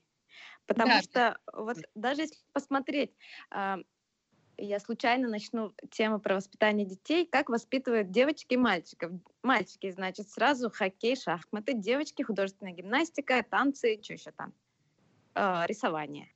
Это Мгм. тоже влияет. Вот как ты воспитываешь детей, оно тоже очень сильно влияет. А, Раньше еще более было гендерное разделение в этом плане, в воспитании. И когда проводили эксперименты, оказывалось, что мальчики где-то в 10-12 раз лучше были в математике. А сейчас это сократилось, они лучше в 2-3 раза, что ли. Да, Это без- почему? Это потому что немножко по-другому стали воспитывать. Девочкам тоже стали давать и задачки, Мгм. и шахматы. Мгм. А, Ну, я, наверное, хорошо. ошиблась. А мальчика на балет надо отдавать? Если мне гимнастику? выпускали же. Почему нет? Да. Надо балансировать, то есть. Да, надо получается, смотреть, балансировать. Мгм. образовании. И кому что подходит, да. А, мне еще, знаешь, пока- показалось э, туда же, в, хотя, может быть, это вообще не об этом, и, а может быть и об этом, твой пост про смешивание полов в спорте, когда ты А. повисла и не знала, что писать. Вот расскажи, это как-то связано с, с нашей темой, что-то можно какие-то оттуда выводы взять? Просто а, Лик написала пост, в котором эм, она так немножко подвисла и не знала, что написать там в сочинении или в анкете, Да, если я ничего не тесте. Вот это ровно то, что я испытываю, когда я обсуждаю сексизм. Потому что, как бы, я, с одной стороны, понимаю, в чем проблема, с другой стороны, вот я ее не чувствую до конца. То есть я, грубо говоря, не могу сказать, где точно сексизм, а где точно нет. Мгм. А, вот. Как ты считаешь, вот эта вот история про спорт, она как-то перекликается с этой темой, которую Нет, она немножко другая, потому что спорт с использованием своих физических данных это абсолютно другое, а, если сравнивать с покером и с парковкой, к- примеру. Мгм. То есть это про, про, про другой не будем тогда это туда подмешивать, да? В общем, если вам интересно про смешение полов в спорте, зайдите, клики в блог, почитайте, там интересно. Да. А еще немножко хотела сказать про общие тенденции, которые в Калифорнии, они очень такие Мгм. ярко выраженные, так сказать. А, Феминистки продвигают кучу правил. Например, нам нельзя помогать, нам не надо помогать, если мы не просим. Ам, Например, э, подруга... Дверь открывать. Да, машину. дверь открывать или просто помогать с вещами, чем Мгм. угодно. Ну, не все же женщины нас- могут разделять это мнение. Да, То есть, но, как бы, это по отношению к феминисткам надо так себя вести. но они это лоббируют, и Мгм. становится это нормой жизни. Мгм. Например, подру- подружка с коляской, она ну, с ребенком, когда она гуляет с коляской, ей никто не помогает, например, э, дверь открыть, попридержать, или если лесенка, тоже помочь. Мгм. И она вот проклинает всех этих феминисток. Ну, можно И просить о помощи. Как человек угадает, что тебе нужна или не нужна помощь? Мне в Вегасе очень... Я, я тоже, когда приехала раз в Америку, я не понимала, что мне делать, на, там, когда идет какой-то инвалид, когда я вижу, как инвалид разгоняется в своем инвалидном кресле, прости господи, а там такие двери, а, ну, такие наотмашь открывающиеся от себя. Он просто разгоняется побыстрее, получается, с разбега, с разгона, я не знаю, как правильно сказать, врезается в эти двери, соответственно, они открываются, и он проезжает. У меня было такое выражение лица, что он мне показал, как бы поднятый вверх большой палец, что с ним все в порядке. Видимо, у меня на лице было написано, я думаю, господи, что происходит? Он сейчас умрет, что это было? И также видела там какую-то а, кстати, как раз в Лос-Анджелесе, м, где-то, в районе Беверли-Хиллз, невероятно на- нарядную такую пожилую леди, очень пожилую, она шла с ходунками, она была такая сильная, и она так пришла к кафе, она, но она же с ходунками, она не может открыть себе дверь. И никто не открывает эту дверь, она просто стоит с этими ходунками перед дверью. Я, я растерялась. Я подошла и открыла дверь, потому что в моем восприятии это нонсенс. Потому что, не знаю, если мне тяжело нести пакет, мне поможет мужчина его донести. Если пожилой бабушке тяжело нести пакет, то я помогу его нести просто потому, что я физически сильнее. Тут вопрос не дискриминации, равенства, равенства. Это все-таки ну, физиологические процессы. Они не могут быть равны. Это не умственные процессы. И я считаю, что нужно помогать. Но в целом это правило, то есть если тебе нужна помощь, обратись за ней, попроси ее, оно тоже очень работает, потому что да, не всем разбирают. Инвалидам им не нравится, когда им часто Да. Акцентируют внимание. Они могут попросить. Но ты можешь, если ты себя чувствуешь некомфортно, ты можешь спросить сам, нужна ли помощь, что-то поддержать, помочь. Я обычно стараюсь так и сделать, потому что у меня даже в Москве была ситуация, когда я пыталась, ну, шел очень медленно, дедушка шел, я его пыталась загнать, проводить до дома, потому что он еле шел, оказывается, он вышел погулять, и пока моя мама меня не дернула и не сказала, что я мешаю погулять и загоняю его пинками в дом, сразу, ну давайте я вас провожу, нет, я точно вижу, что вас нужно проводить. Я, может, вообще настроение порчу. Окей, мы останавливаемся на том, что нужно балансировать, потому что на нас ругаются в чате, что мы зря утащили все в феминизм. На самом деле, да, я не совсем про феминизм хотела, я хотела про, про сексизм в покере, но мы его Сексизм обсудили, мы обсудили успешно. Сполна, да. да. И э, мы большие молодцы в связи с этим. Ну давайте теперь покерных игроков мужчин да, обсуждать. Давайте, давайте. Смотрите, вы обе выбрали себе в спутников э, про покерных игроков. В любом случае, там э, Ваня может быть бывший, хотя, знаете, как говорят, бывших не бывает. Но, тем не менее, когда э, Лика Ваню выбрала, он был проигроком. И какие, мне интересно, какие именно покерные качества вы цените в своих избранниках и какие вообще а, качества у покеристов для женщины крутые, классные, полезные, э, что помогает в отношениях? Что вам нравится в покеристах? Вот так даже можно, короче. Блин, ну не то чтобы конкретно в покеристах что-то нравится, мне просто нравится. Но это определенный склад ума же. Возможно, да. Мне кажется, тут больше просто срабатывает то, что вокруг общения да-да-да. Рабочая деятельность. Ты встречаешь человека, который тебе нравится, который тебе нравится вне зависимости от того, что он делает, ну, по каким-то другим качествам. Так совпало, что вы занимаетесь, ну, у меня было, занимаетесь одним делом, в этом есть свои плюсы, в этом есть свои и минусы. И что-то отдельное. Ну, наверное, да, большой плюс то, что вы понимаете друг друга, потому что тяжело, наверное, встретить свою половинку вне покерного мира, потому что очень тяжело вообще объяснить человеку, чем ты занимаешься, как мужчине так и женщине, как вообще, что этим можно зарабатывать, что это работа, что я не пойду проиграю свою почку в казино, наверное, в этом были бы какие-то трудности. Ну, это, пожалуй, чуть ли не единственный плюс, который я вижу именно с тем, чтобы заводить отношения с, именно с покеристом. Не знаю. Лик. Mm-hmm. А ты что думаешь? Uh, я думаю, что не было другой возможности. во-первых. А во-вторых, э, образ жизни одинаковый. Это тоже очень хорошо в отношениях. А в то время, я имею в виду. А так, естественно, мне в покерных игроках очень нравится то, как они принимают решения, более решительные и в этом плане э, эффективные в принятии решений. Это мне нравится. Угу. Роман опять на меня ругается. В смысле, не на меня, а на наш эфир. Я, я не, не могу понять, что тебе нужно, Роман? Он хочет, чтобы мы расставили игроков. А, ну мы сейчас, мы же, неужели это непонятно? Идем, мы к этому идем, да. вот мы уже подбираемся как раз, какие качества. Так, решение. А как покер помогает вам в отношениях? Вы, может быть, как-то решение вместе принимаете? Ну, я к, к вам к обеим сейчас обращаюсь. Э, вы как-то используете Э, какие-то покерные приемчики для того, чтобы упростить себе жизнь. Да, я заблефовываю Сашу, что у меня слишком сильно болят ноги, руки, голова, и я не могу пойти сейчас помыть посуду. Я не знаю, что. А, я думала про другое. Когда голова, это уже... Ну, там надо как бы все-все случаи. Ненавижу мыть посуду, если честно.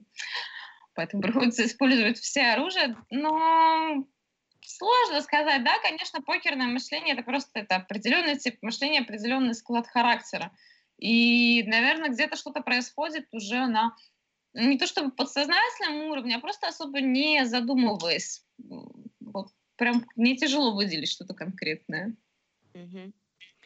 Я, наверное, выделю, в чем помогает покер в отношениях. Это то, что ты угадываешь мотивы. Ну, то есть манипуляцию ты сразу угадываешь, и мы сразу это пресекаем. Если кто-то из нас вдруг начинает манипулировать, начинать, начинает заходить издалека, мы это вот буквально сразу на раз-два.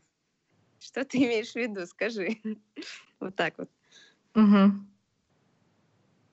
Но я так понимаю, что это само собой происходит, так чтобы... Просто вот я однажды с Лив с Игорем говорила тоже на эту тему, спрашивала их. Они прям конкретно э, берут какие-то вещи, которые для них полезны в покере, и конкретно обсуждают, как их интегрировать в отношения, и... Э, то есть, ну, прям как сделать м, полезнее там, да, свои отношения с помощью да. каких-то покерных задач. У, вот, них я... более ботанская семья, чувствую. Ну да, возможно, да. Ну, видите, кто-то так, кто-то посуду мыть не хочет. Да, а у кого-то самое безалаберное, судя по Скажите, а вот тут поддержка под, подключилась. Дукалис, привет, очень рада я тебя видеть в чате, спасибо. Вот ему было интересно про феминизм, например. Вот и замечательно.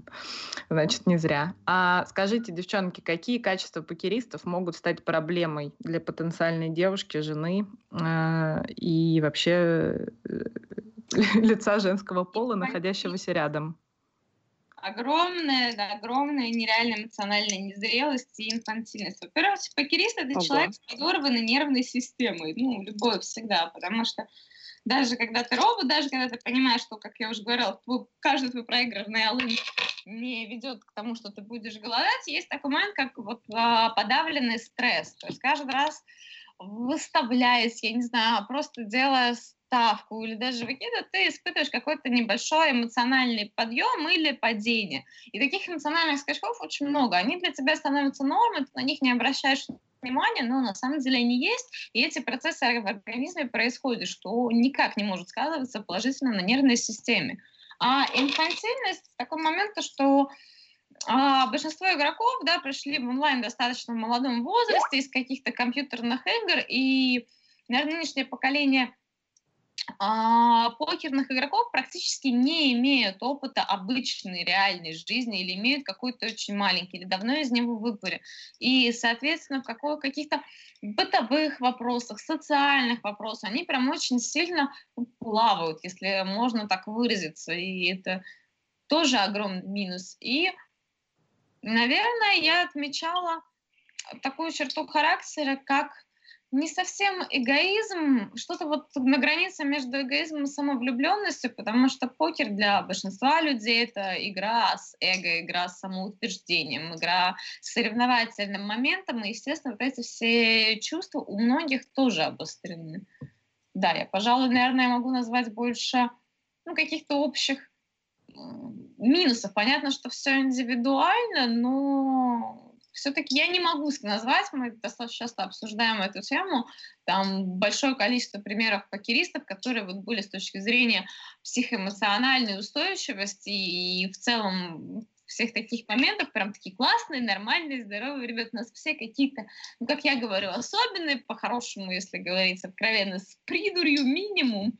Ну, может быть, в этом есть и свой шарм, конечно. Ну, интересно, вот вы отмечали то, что решения принимаются, да, так э, четко, а тут вдруг инфантильность. Интересно. Так, ну Лика тогда сначала Лику еще. У меня, к сожалению, или к счастью, скорее к счастью, да, нет такого длинного списка минусов покерных игроков.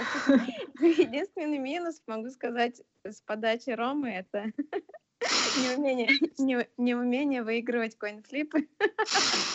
Думала, неудовлетворенность. Я думала, чрезмерная активность. Да, да, да. Следствие конфликт и. Ром, мы тебя любим. Да.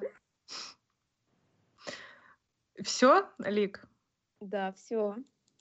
То есть, э, в принципе, бояться особенно нечего. Вот э, ты, допустим, потенциальные жены покеристов нас сейчас слушают, вот встретили они а, покериста. Да, но на что обращать внимание? Скорее всего, скорее всего, дело тут в том, что я сама один из тех регов, который начал очень рано, не видал никакой жизни и очень такой не социализирован. Скорее всего, в этом причина, почему я не вижу никаких минусов. Угу. Даш, а э, вот ты сказала про инфантильность, да? А как бы ты посоветовала над этим работать? Если вот, ну, например, опять же, нас слушают э, ребята, которые хотели бы как-то над собой поработать и которые хотели бы ну, как-то сделать там своим девчонкам проще жизнь. А, ты бы что порекомендовал, на что обратить внимание, чтобы как-то немножко улучшить ситуацию, например? Мне кажется, инфантильность в целом без каких-то вынужденных обстоятельств рамок достаточно сложно проработать. То есть тебе нужно четко а, отдавать отчет себе в своем круге ответственности, может быть, взять какой-то еще.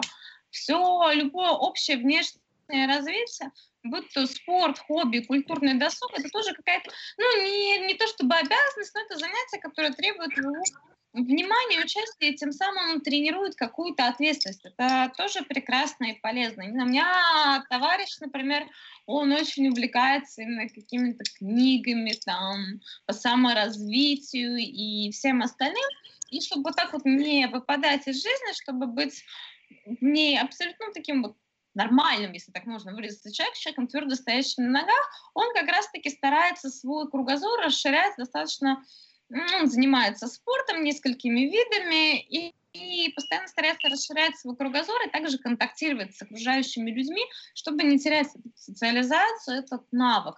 Но именно ответственность, наверное, она приходит с обстоятельствами. И когда ты понимаешь, что есть какие-то обстоятельства, очень важно себя ловить на некоторых моментах, что там не обстоятельства дурацкие, здесь там все никто не понимает, а то, что ты ответственен за близких тебе людей, которые рядом с тобой. Не то, что нам все вокруг должны, мы все такие независимые, прекрасные. Нет, есть люди, наши близкие, есть люди, например, какие-то нуждающиеся, которым нужна помощь, тоже, да, можно нести какую-то, ну, даже минимальную ответственность за них, это все, ну, как бы здорово. Ну, вот с этим, кстати, мне кажется, у многих покеристов нет проблемы. Мне кажется, даже вот какая-то социальная ответственность у них э, бывает больше развита за счет вот этих вот, ну, там, основополагающих ну, мыслей да. о, там, пользе общества. Регулярность действия порождает ответственность, как бы не только мышление и понимание, а именно регулярность и регулярность в простых каких-то бытовых вопросах, понимаешь? Есть такой тип героизма, как исторический героизм. Человек может, практически любой человек, у него заложено то, что ради спасения рода он пойдет и кинется под поезд, для него это нормально, или там, не знаю, разово сделать какой-то красивый, широкий жест. Это все могут, все делают, это прекрасно. Бытовой героизм, вот эта вот бытовая ответственность и осознанность, она проявляется в другом. Я не знаю, там, прожить, жи- там, я не знаю, там, не пнушка прожить день там не, на, не нагадив близкого, там, подумав о ком-то, о ком-то регулярно заботиться, пускай даже о каком-то цветочке, я не знаю. Вот именно вот это должно быть привычка, а не раз году выйти, купить там 100 алых роз некрасивым на улице, чтобы они улыбались. Вот mm-hmm. в таких личных бытовых вопросах, я не знаю, очень многие, я смотрю на отношения наших мальчиков-покеристов с их, с их девушками, и очень многие достаточно, ну, потребительский не в плохом плане, но достаточно эгоистичный подход, то есть под них люди подстраиваются, их образ жизни, э, их девушки, которые не покеристски принимают, их все эти стрики, эмоциональные истерики, срывы, они должны принимать тоже в том же uh-huh. Ну, как бы отдаешь ты, ну, я не знаю, кто-то помогает финансово, но, я не знаю, кто-то как бы очень многие сейчас приходят в ту веху, когда уже женщина не зависит финансово от мужчины, что ты тогда ей можешь дать? Поцелуй? Ну, Может быть, ну, ну, ну да.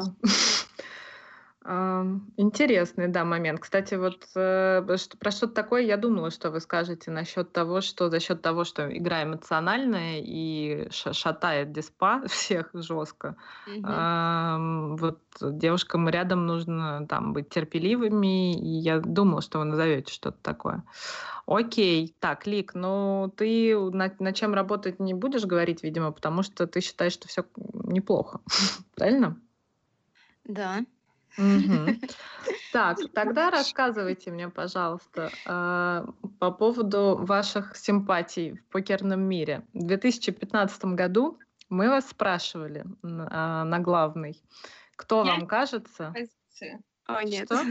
сразу отвечу. Я меняю две позиции из указанных. Это будет Роман Журавлев, Роман Журавлев и еще раз. Подожди, ну давай, давай я расскажу тебе сначала, кого ты вы, кого ты меняешь на Роман Журавлев. А, ну интересно же всем наверняка. Значит, наверняка вы уже забыли. Да, мы спрашивали, кто кажется наиболее привлекательным игроком в покер. Даша сказала, э, назвала Виктора Блума, Антонио из Фандиари, думала даже про Оли Шеймиана, но назвала в итоге Рому с Максом. Вот. Э, ничего не поменялось, просто Рома вместо, вместо них всех. Ну давай серьезно, у тебя поменялись э, вкусы или тебе по-прежнему кажется эта плеяда ребят привлекательной крайне?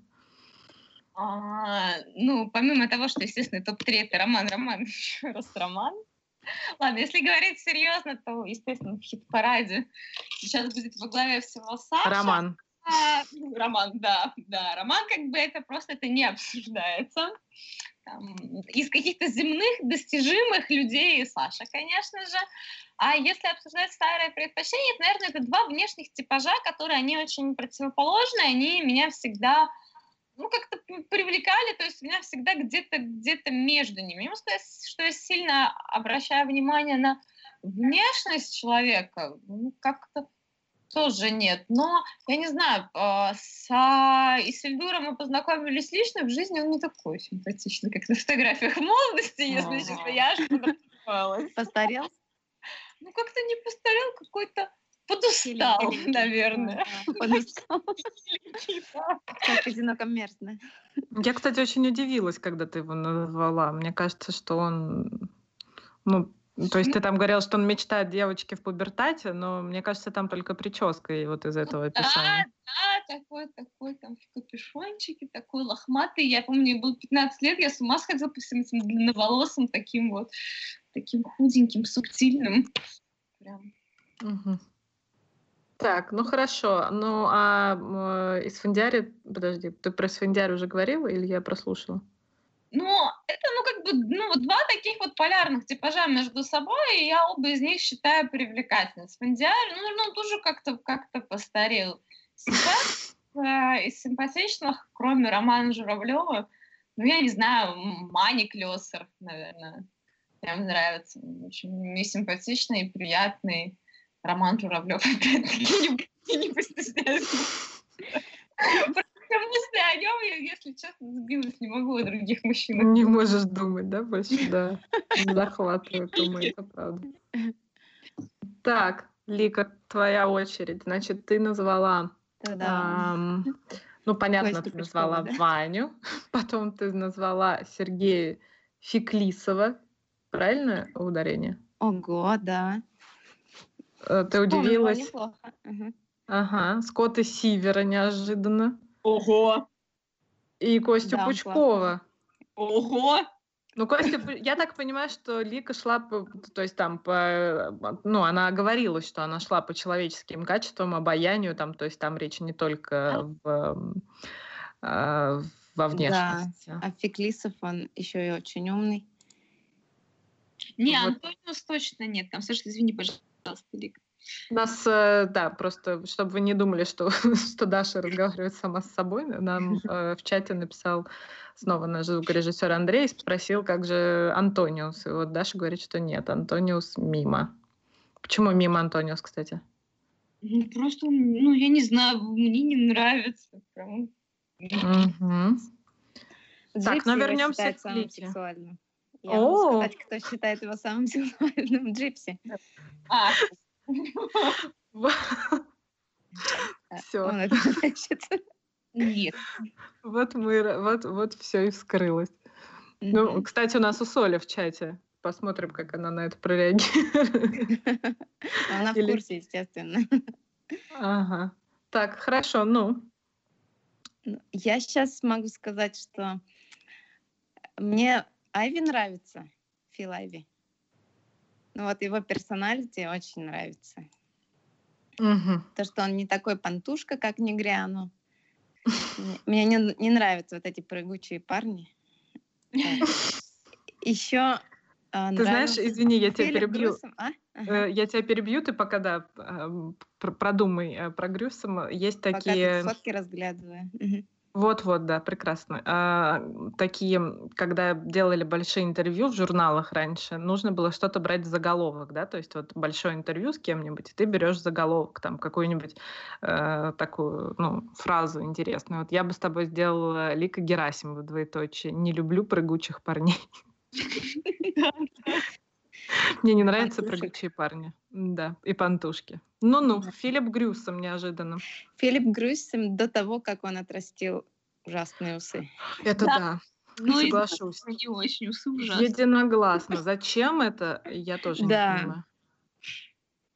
Ну, как-то, видимо, надоело ему, решил сменить. Но сейчас он какой-то стал вот прямо такой человек с усами.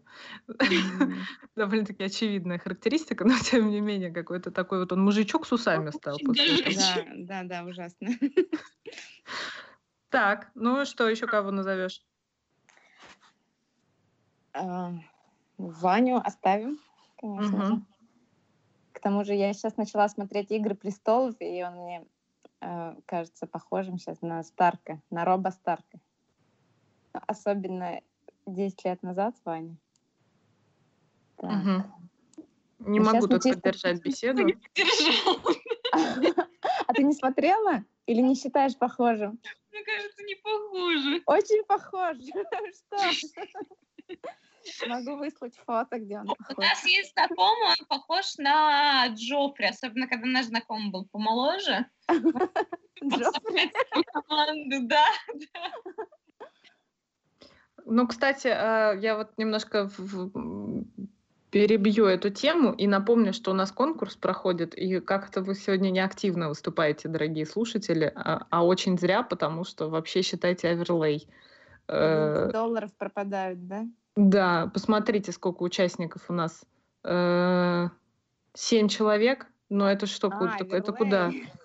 Да, я и говорю, давайте запрыгивайте в комментарии под анонсом и угадайте, что ели Даша с Ликой в самолете. То есть я, конечно, это, ну, просто, просто большие шансы у вас выиграть. Множество может быть вариантов, огромное, ну не огромное, но много может быть вариантов. Вам нужно горячее блюдо угадать. И, возможно, с гарниром. Ну, огромную подсказку Роман сделал, как видели. Да, была подсказка от Романа в чате. Что-то как-то не, не вижу ажиотажа за 11 долларов. Неужели вам про феминизм всем интереснее? Вы что, давайте скорее Конечно. участвуйте в конкурсе, а то мы уже подходим к концу и совсем немного времени у вас. А, вопрос там тщательно прописан в комментариях. Но, как я уже сказала, девочки летели вчера вместе в самолете и выбрали одно и то же блюдо, ели его, как мы выяснили. Вот, вам нужно просто описать, что они ели в, на одном рейсе своем. Так, ну хорошо. Э, парней обсудили. Давайте про детей. Э, сначала к Даше вопрос. Э, Хороший порядок. Сейчас ну да, да все справедливо, правильно. все логично. Э, тяжело тебе э, столько ездить и редко так. Ну, если вообще это уместный вопрос, если не уместный, то ты меня сливай аккуратно. Но, в принципе, я писала, какие вопросы буду задавать примерно. Продолжать короткие гудки. Угу.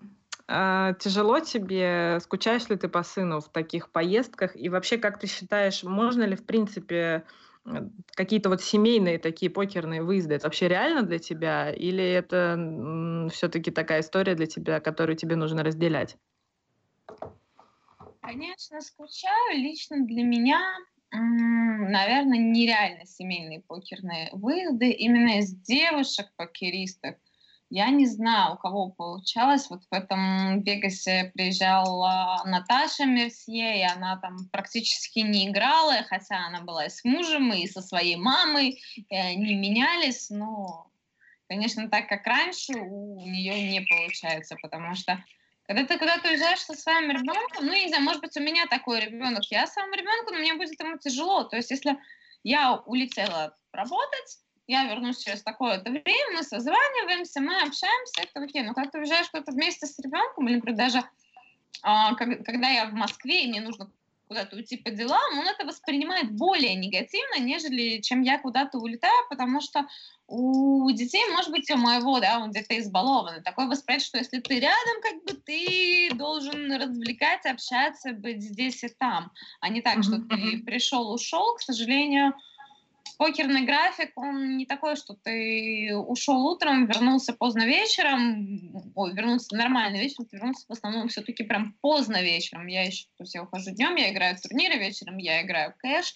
и у нас была, была ситуация, что мы с Сашей неделю жили на Кипре в одном номере, мы не виделись. То есть мы приходили в разное время абсолютно. Возможно, мы спали по паре часов в одной кровати, и, и то, если честно, я не уверена.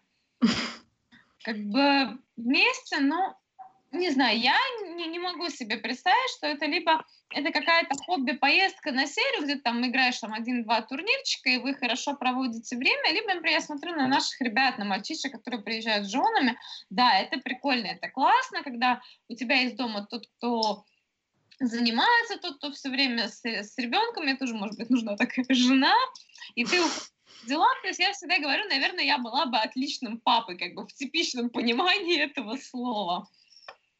Но вот чтобы полноценно успевать и там, и здесь, к сожалению, у меня так не получается. Я не очень понимаю, как это все можно организовать. Угу. Но какие-то э, просадки по воспитанию не влечет это, как ты считаешь? Как ты над этим работаешь? Я думаю, что а, вопрос такой двоякий. Как бы, с одной стороны, безусловно, влечет, потому что ты упускаешь это время, ты уезжаешь, ты его теряешь. Но с другой стороны, когда ты ну, круглосуточно дома с ребенком, ты тоже большую часть времени не то чтобы активно тратишь на его вот именно конкретно воспитание, развитие, все остальное, вы больше заняты каким-то бытом, вот чем-то абсолютно обываясь, там так встали туда, пошли сюда, пришли, здесь пообедали, там во что-то поиграли, спать легли. Когда у тебя этого времени меньше, ну, это и моя психология так работает. Я верю, что есть там прекрасные родители, которые сто процентов своего времени не тратят просто так. Но когда у тебя этого времени меньше, ты стараешься это время использовать максимально рационально и максимально продуктивно. И получается то, что ты больше своего максимума вкладываешь во все происходящее, то есть так же, как и карьеру, так же, как и своего ребенка, и, и семью, потому что ты понимаешь, что вот я сейчас вернулась в Москву на седьмое, там, на две недели. Через две недели я опять уеду на две недели. У меня есть всего две недели, за них нам нужно успеть очень много, как, и, как и просто пообщаться, так и ну, то есть понятно, что у моего ребенка есть режимный график, когда я уезжаю, он практически не хромает, если моя мама, конечно же, не ленится и не лежит на диване, а будет на все занятия ребенка, как она мне каждый раз обещает. Но если говорить серьезно, то это именно эти те две недели, которые... У меня получается такой график, как у капитана не очень дальнего следования. Две недели на суше, две недели в море. Вы стараетесь их провести вместе, вот именно эмоционально, душевно вместе, и, конечно же, что-то, ну, как я называю, это что-то прикольное поделать, то есть там куда-то сходить именно с точки зрения а, развлечений, эмоций, интертеймента, вот прям насладиться этим досугом, что ли. Но это, не, конечно, не совсем стандартный вопрос, э, подход к воспитанию детей, не совсем стандартная у меня ситуация. Я надеюсь, что я с ней справляюсь. Я ну, понимаю, что это не очень тривиально, не очень правильно, но, к сожалению, реалии моей жизни таковы. Будем подстраиваться под обстоятельства и извлекать из них максимум. Правильная абсолютно стратегия. А, тоже еще один маленький кусочек э, моих воспоминаний с богам. Крис Манимейкер мне рассказывал про то, что а, несмотря на то, что у него есть, э, то есть он может приезжать с женой, с детьми, да, на какие-то локации и э, проводить время все вместе, тем не менее он вообще так не делает, и он очень старается разделять эти истории, потому что иначе вообще не получается. И то есть он предпочитает даже, ну, в основном обычно ездит один на все какие-то свои покерные истории, точно так же, как и ты. А, и говорит, что, ну, в обычной жизни ему нужно вставать в 6 утра, чтобы проводить время с детьми и ими заниматься. А здесь он может вот приехать там, играть сколько нужно, и для него вот это такая история, которую нужно разделять и в этом секрет успеха. Так что у тебя похожая стратегия на Криса Манимейкера. Вот. Э, Лик, а у тебя какие-то такие были э, вопросы или у тебя было все более сбалансировано? Тебе меньше а. надо было по офлайну же ездить, правильно я понимаю? Или нет? Да. Я стала меньше ездить гораздо, когда ребенок появился. Но единственный тяжелый момент был, который я вспоминаю, это когда я играла в китайский покер в Катранах, и у меня был сумасшедший режим, потом в итоге это, конечно, обернулось а, болезнями и дисбалансом в жизни полным. Это было так, значит, я уезжала играть часов в 5 вечера, в 6, наверное, после того, как покормила своих мужчин.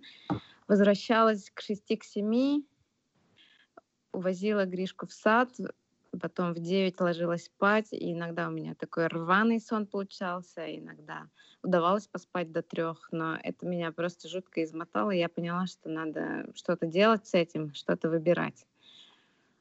Угу. И выбрала. Да, и выбрала. Девчонки, скажите, а как вы отнесетесь э, к тому, что ваши дети будут заниматься покером? Если к этому моменту он останется жив, хотели ли бы вы, чтобы они погрузились в эту среду? Или это классическая история, что нет, я это все прохавал снизов, и больше я тебя не пущу в этот мир? И насколько вы чувствуете в своих детях какое-то вот такое лудоманское, азартное начало? И какое будущее для него видите, если видите это в них? Мой сын был бы наперсточником на вокзале, если бы он родился в 90-е. Он очень любит всякие игры. Естественно, его завораживают карточные, потому что я этим занимаюсь. Наши карточные игры начинаются с того, что он пытается мне продать мои карты, в которые мне нужно играть. Волк с Уолл-стрит. Да, мы и в шахматы играем, и шахматы ему нравится. Единственное, то, что он пока недостаточно хорошо держит концентрацию внимания, чтобы целиком собранно играть партию, но вот именно этот соревновательный момент, выиграть, подумать, что делать, куда пойти, прям, ну вот он такой вот excited, вот он прям вот увлеченный этим. Если бы он заинтересовался покером, ну, я не сказать, что я была бы счастлива, в восторге и все остальное. Безусловно, я бы его поддержала, потому что если бы я видела то, что это то, к чему лежит душа, мне кажется, покер — ну, тяжело прийти, если у тебя прям не лежит душа к нему, не, горит, не горят глаза всем этим. То да, почему нет? Старший В общем, не страшно тебе было бы совершенно. Я считаю, что ты должен поддерживать выбор своего ребенка, ну, абсолютно в любом случае, потому что как бы он периодически хочет быть и генералом, и дворником, и выясняет, где там можно не учиться, какую работу для этого нужно выбрать, и машинистом поезда сейчас там самая большая мечта. Поэтому у него что все эти специальности перечислены, меня очень сильно вдохновляют, но если человек... Я, я, я искренне верю в то, что человек должен заниматься делом, которое ему нравится, только тогда он в этом преуспеет. Ну, я надеюсь, что я поддержу. Хотя не знаю, это я сейчас так рассуждаю. Где же гарантия, что через лет 10 я не впаду в маразм? Как бы, ну, Вообще не знаю, где такие гарантии взять. Самая спокойная профессия, очень даже могу. Все мы, все там будем. А, Лик. Встретимся. у меня небольшая история на эту тему. Когда мы уехали в Лас-Вегас, Гришке было года три, э, он остался с бабушкой с дедушкой на даче. Однажды дедушка уехал на работу, и Гриш спрашивает, а где дедушка? И бабушка отвечает, ну, дедушка на работу уехал. И он весь возмутился, говорит, как? Не может этого быть. Ты мне, наверное, врешь, потому что дедушка не умеет в карты играть. Он думал, что все, кто работает, значит, все работают игроками в покер. Неплохо. То есть это хорошее такое, да. предлагает дедушке на деньги играть. Причем мне не предлагает, а дедушка, как бы, как сказал Галя Кашевский, нашел дармового. Дедушка говорит, что, Марк, как тебе не стыдно, это плохо? Он говорит, а что, мама же играет на деньги, а почему? Это хорошо, да. Но сейчас, так как мы перестали играть и перестали это обсуждать. Он уже даже забыл правила, как мне кажется. Раньше он знал, он знал и правила китайского покера, и холдема, а сейчас все забыл. Uh-huh. А когда спрашиваешь, кем ты хочешь быть, он честно отвечает, не знаю, и он раздумывал над тем, чтобы быть стримером и попробовать стримить игры. Ух ты. А так... Ну это close, close. Несколько лет назад я была не против, чтобы он стал игроком в покер, но сейчас я скорее против, потому что ну, покер живым останется, живой покер, а с онлайн-покером вопросы, большие вопросы. А без онлайна ты в офлайне как ты будешь бить? Это считай тренажерку убрать, и вот иди сразу соревнуйся. Нет, для mm. меня это не вариант скорее. Mm, и мы будем есть, его э, всячески мотивировать. Тренироваться не там. Не, в смысле, тренироваться негде, ты имеешь в виду? Ну да, да. да. Ну, и а тот же офлайн так не, не тренирует тебя на офлайн скорее нет. На примере М. американцев. М. Ну да, справедливо. Так, и вы его будете э, направлять в какие-то другие, да, сферы? Да, Например, какие? мотивировать. Ну вы Э, как-то если задумываетесь об этом, или вы просто ему тоже предоставите выбор? А, мы скорее думаем, что после учебы хотим, чтобы он взял отпуск вот на год, на два и подумал, чем заниматься, поездил по странам, может быть, а потом уже обязательно высшее образование, потому что оно все еще ценно, и особенно если хорошее. Скорее будем мотивировать э, а, такими а, в IT-сторону, может быть. Ну, как минимум. Ну вот я поняла, ты все, ты заболела IT, и все. Гриша теперь отправляется у нас в IT. Ну хорошо, а, наши основные темы мы обсудили. А, Я еще раз на всякий случай напомню, что у нас конкурс в комментариях, потому что у меня просто в голове не укладывается, что вы так плохо стараетесь выиграть наш приз, поэтому если хотите, поучаствуйте. Все, последний раз это был. И а, смотрите, значит, есть тут у нас несколько вопросов в чате. Сейчас мы им уделим внимание. Во-первых, очень просил Дукалис, но это на самом деле может быть и забавный вопрос, оказавшись предисполнителем, что вы ему скажете? Это Хотите не пошутить? Дукалис, это Рома все просит. Ой, а почему я сказала Дукалис? Да потому что все, ну уже все, потому что, извините, пожалуйста. Да, я удивилась, что Дукаль смог такой вопрос задать. Ой, я даже не заметила. Немножко разговариваюсь, да, прошу Что-что? я скажу привет, Слава, что, что я могу сказать? Хорошо. Лика, а ты что скажешь? Так я этого человека особо не знаю лично. Не знаю даже, что сказать. Привет, исполнитель, скажешь. Ах, Тяжело. Нет, Не скажешь привет. нет. Промолчишь. Да, промолчу скорее. Па- Чек, чекну. Пошло. Так, вот, э, значит, э, Дима Имбафер пишет, зачем онлайн, если Гриша может закры- наживать в закрытых играх с айтишными миллионерами из Кремниевой долины? Э, Вопрос без ответа остается, я так понимаю. Так, э, Фора 88 не могу я проигнорировать. Это наш постоянный слушатель, который всегда задает очень много вопросов. Э, Сегодня он за- задал всего один.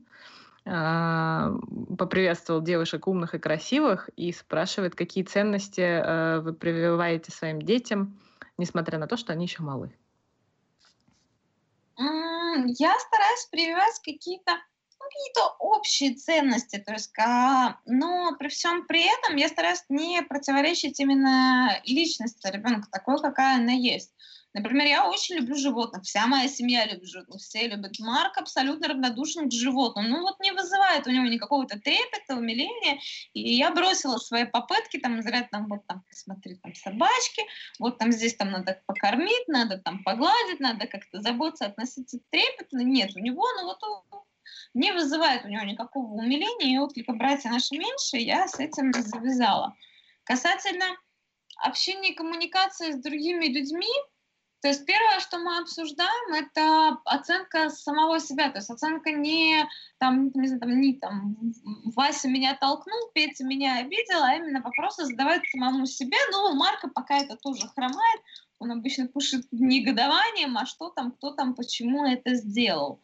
Отзывчивость, естественно. То есть Марк ну, такой достаточно добрый, он всегда всем поделится, но при этом, если он ну, если кто-то из детей не дает ему свои игрушки, он в ответ тоже не хочет дать свои игрушки. Я, конечно, ему объясню, что он будет правильнее и мудрее поступать, но если он не хочет, я никогда на этом не буду настаивать, потому что я считаю, что его вещь, он сам вправе распоряжаться, там, то, что нельзя обижать, а, то, что надо помогать младшим, младшим детям он всегда помогает, там, даст руку, старается поддержать, не всегда это, конечно, очень уклюже и грациозно происходит, но мне это очень нравится, всегда уступит, там, вот мы ходили в планетарий, он уступал всегда девочке, ну, каким-то просто девочкам, там, проходящим мимо, ну, какие-то интерактивные экспонаты, что, что можно посмотреть, хотя ему самому очень нравилось, Наверное, самое главное, чего я стараюсь его ценности научить, это не то, чтобы какая-то именно ценность. Самое главное, я хочу, чтобы он знал, что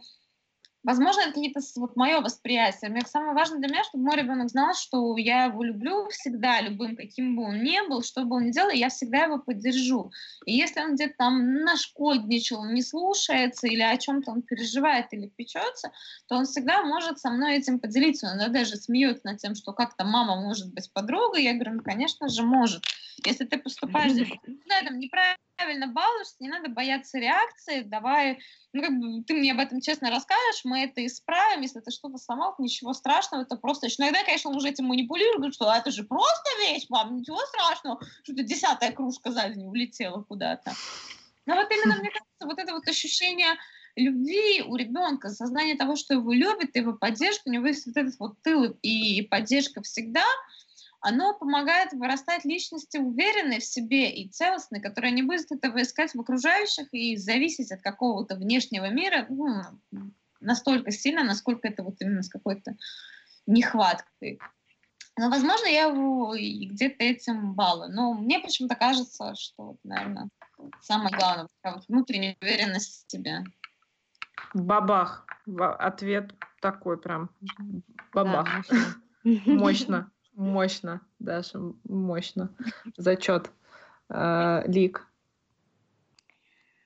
Так, чего бы мне добавить? Совсем согласна, но добавлю. Да. А, главное для меня это, чтобы он умел признавать свои ошибки и мог извиниться. Был справедливым, честным, но это как бы базовое. А, а так уверенности в себе у него хватает. Э, над этим мы не работаем, но над концентрацией надо поработать еще. Еще очень прививаем сейчас любовь к книгам хорошим. С этим были угу. сложности, но когда мы переехали, видимо, ему не стало хватать русского языка, что ли. Он стал гораздо больше читать, мы это всячески поддерживаем. Я ему и вслух до сих пор много зачитываю. А вот по поводу признавания своих ошибок, это только своим примером. Я, например, очень не любила извиняться, даже если я знала, что виновата. Очень мне это не нравилось. Но вот с появлением ребенка такие навыки, навыки пришлось тренировать и научиться. Если я была не права, как-то отругала или что-то сказала, я всегда сейчас извиняюсь, признаю вину. И это действительно работает. Он тоже в ответ э, если виноват, всегда приходит, извиняется. Так миримся. Круто. Это, Это звучит очень круто. Ну да. Еще развиваем разносторонность, чтобы он э, в таком маленьком возрасте попробовал больше, больше всего. Больше разного спорта, э, разных навыков. Но, конечно, у нас хромает вот это в плане музыки, рисования, лепки, танцев, вот эта сторона у нас не очень развита. Огромный пласт, оказывается. Извините. Нет, мне очень понравилось про ошибки. Это э, тоже мощно звучит. Вот Лика несколько раз сегодня в чате писала, в, нашем чате выпуска, когда Даша отвечала на какие-то вопросы, Лика писала мощно слово. Вот э, это тоже мощно для меня. А, спасибо большое, девчонки. Мы обсудили весь, весь э, мой огромный план разговора. А, Роман задает снова неприличные вопросы. Хотите, вот прочитайте сами вопрос, хотите ответить на него? Или если да, то отвечайте. К счастью, гости, гости вы, мне отвечать не обязательно, поэтому. С девушкой? Угу. Подожди, я не поняла. Это вопрос задавали Фархели, я правильно понимаю? А адаптация для нас это про мужчину это или про женщину? да. Ну, про девушку, вот я думаю, да. Ну, я уже выбрала. Так. Я выбрала у Солю. То есть этот вопрос уже поднимался, да? Ого, как ты завернула. Неожиданный поворот. Так, у Соли привет, если она нас слушает еще. Она уже все, по-моему, вышла. Ну и хорошо. Так, Даш. Ну, мы как-то несколько лет назад, когда у Ли такие страсти на форуме кипели, все ее активно обсуждали, мы с ней сидели разговаривали, что сейчас, наверное, самая такая какая-то пиковая новость, если мы с ней все бросим, и следующая breaking news будет, Даша с Ли теперь поддерживают радужные знамена. Поэтому mm-hmm. я ей обещал тоже несколько лет назад держать слово. Не знаю, правда, не интересно ли ей это до сих пор. Ой. Теперь, э, значит, ну, я, да, я вообще не ожидала, что вы ответите обе. Я, ну, я в общем, рассчитывала, что я, что я скажу, да, что, ну, вы там сами думаете, отвечать или нет, и вы такие, да нет, да вы что. Ну нет, топ-контент, кстати, многие, да, вот заценили мгновенно. Ну что, на этой, да, прекрасной ноте будем прощаться, пока мы совсем уж не ушли в дебри. А, э, хочу поздравить победителя конкурса. Я просто делала все, что могла, чтобы вы в нем победили, уважаемый слушатель. Наверное, Слимка, да? Более близкий. Кто? Слимка. Слимка? Что это? А, а посмотрите на Суй Миша. Миша? А, гречка с фишом? Ну, это-то а. важнее. А, да-да-да. Так что извинитесь, Слимка, но я вас вырву, пожалуй, победу из рук, э, которые, которые вам девочки чуть не отдали. Мне кажется, что Миша ближе к истине. Ну, да, правда. Да. Я не идентифицировала фиша. Угу. В общем, поздравляем вас, э, Суй Михаил, Михаил Суй. Э, я зашла в профиль, там так написано, так что никаких. Я переживала, что я что-то неправильно прочитаю, но Михаил Суй, мы вас поздравляем. А, почему мы вас поздравляем? Потому что девочки ели вчера в самолете а, сибас, правильно вы ели? Да. Сибас с рисом и немножко с овощами. Вот. Э, гречка, конечно, с рисом не совсем совместима, но вы единственный, кто предположил, что ели они фиша.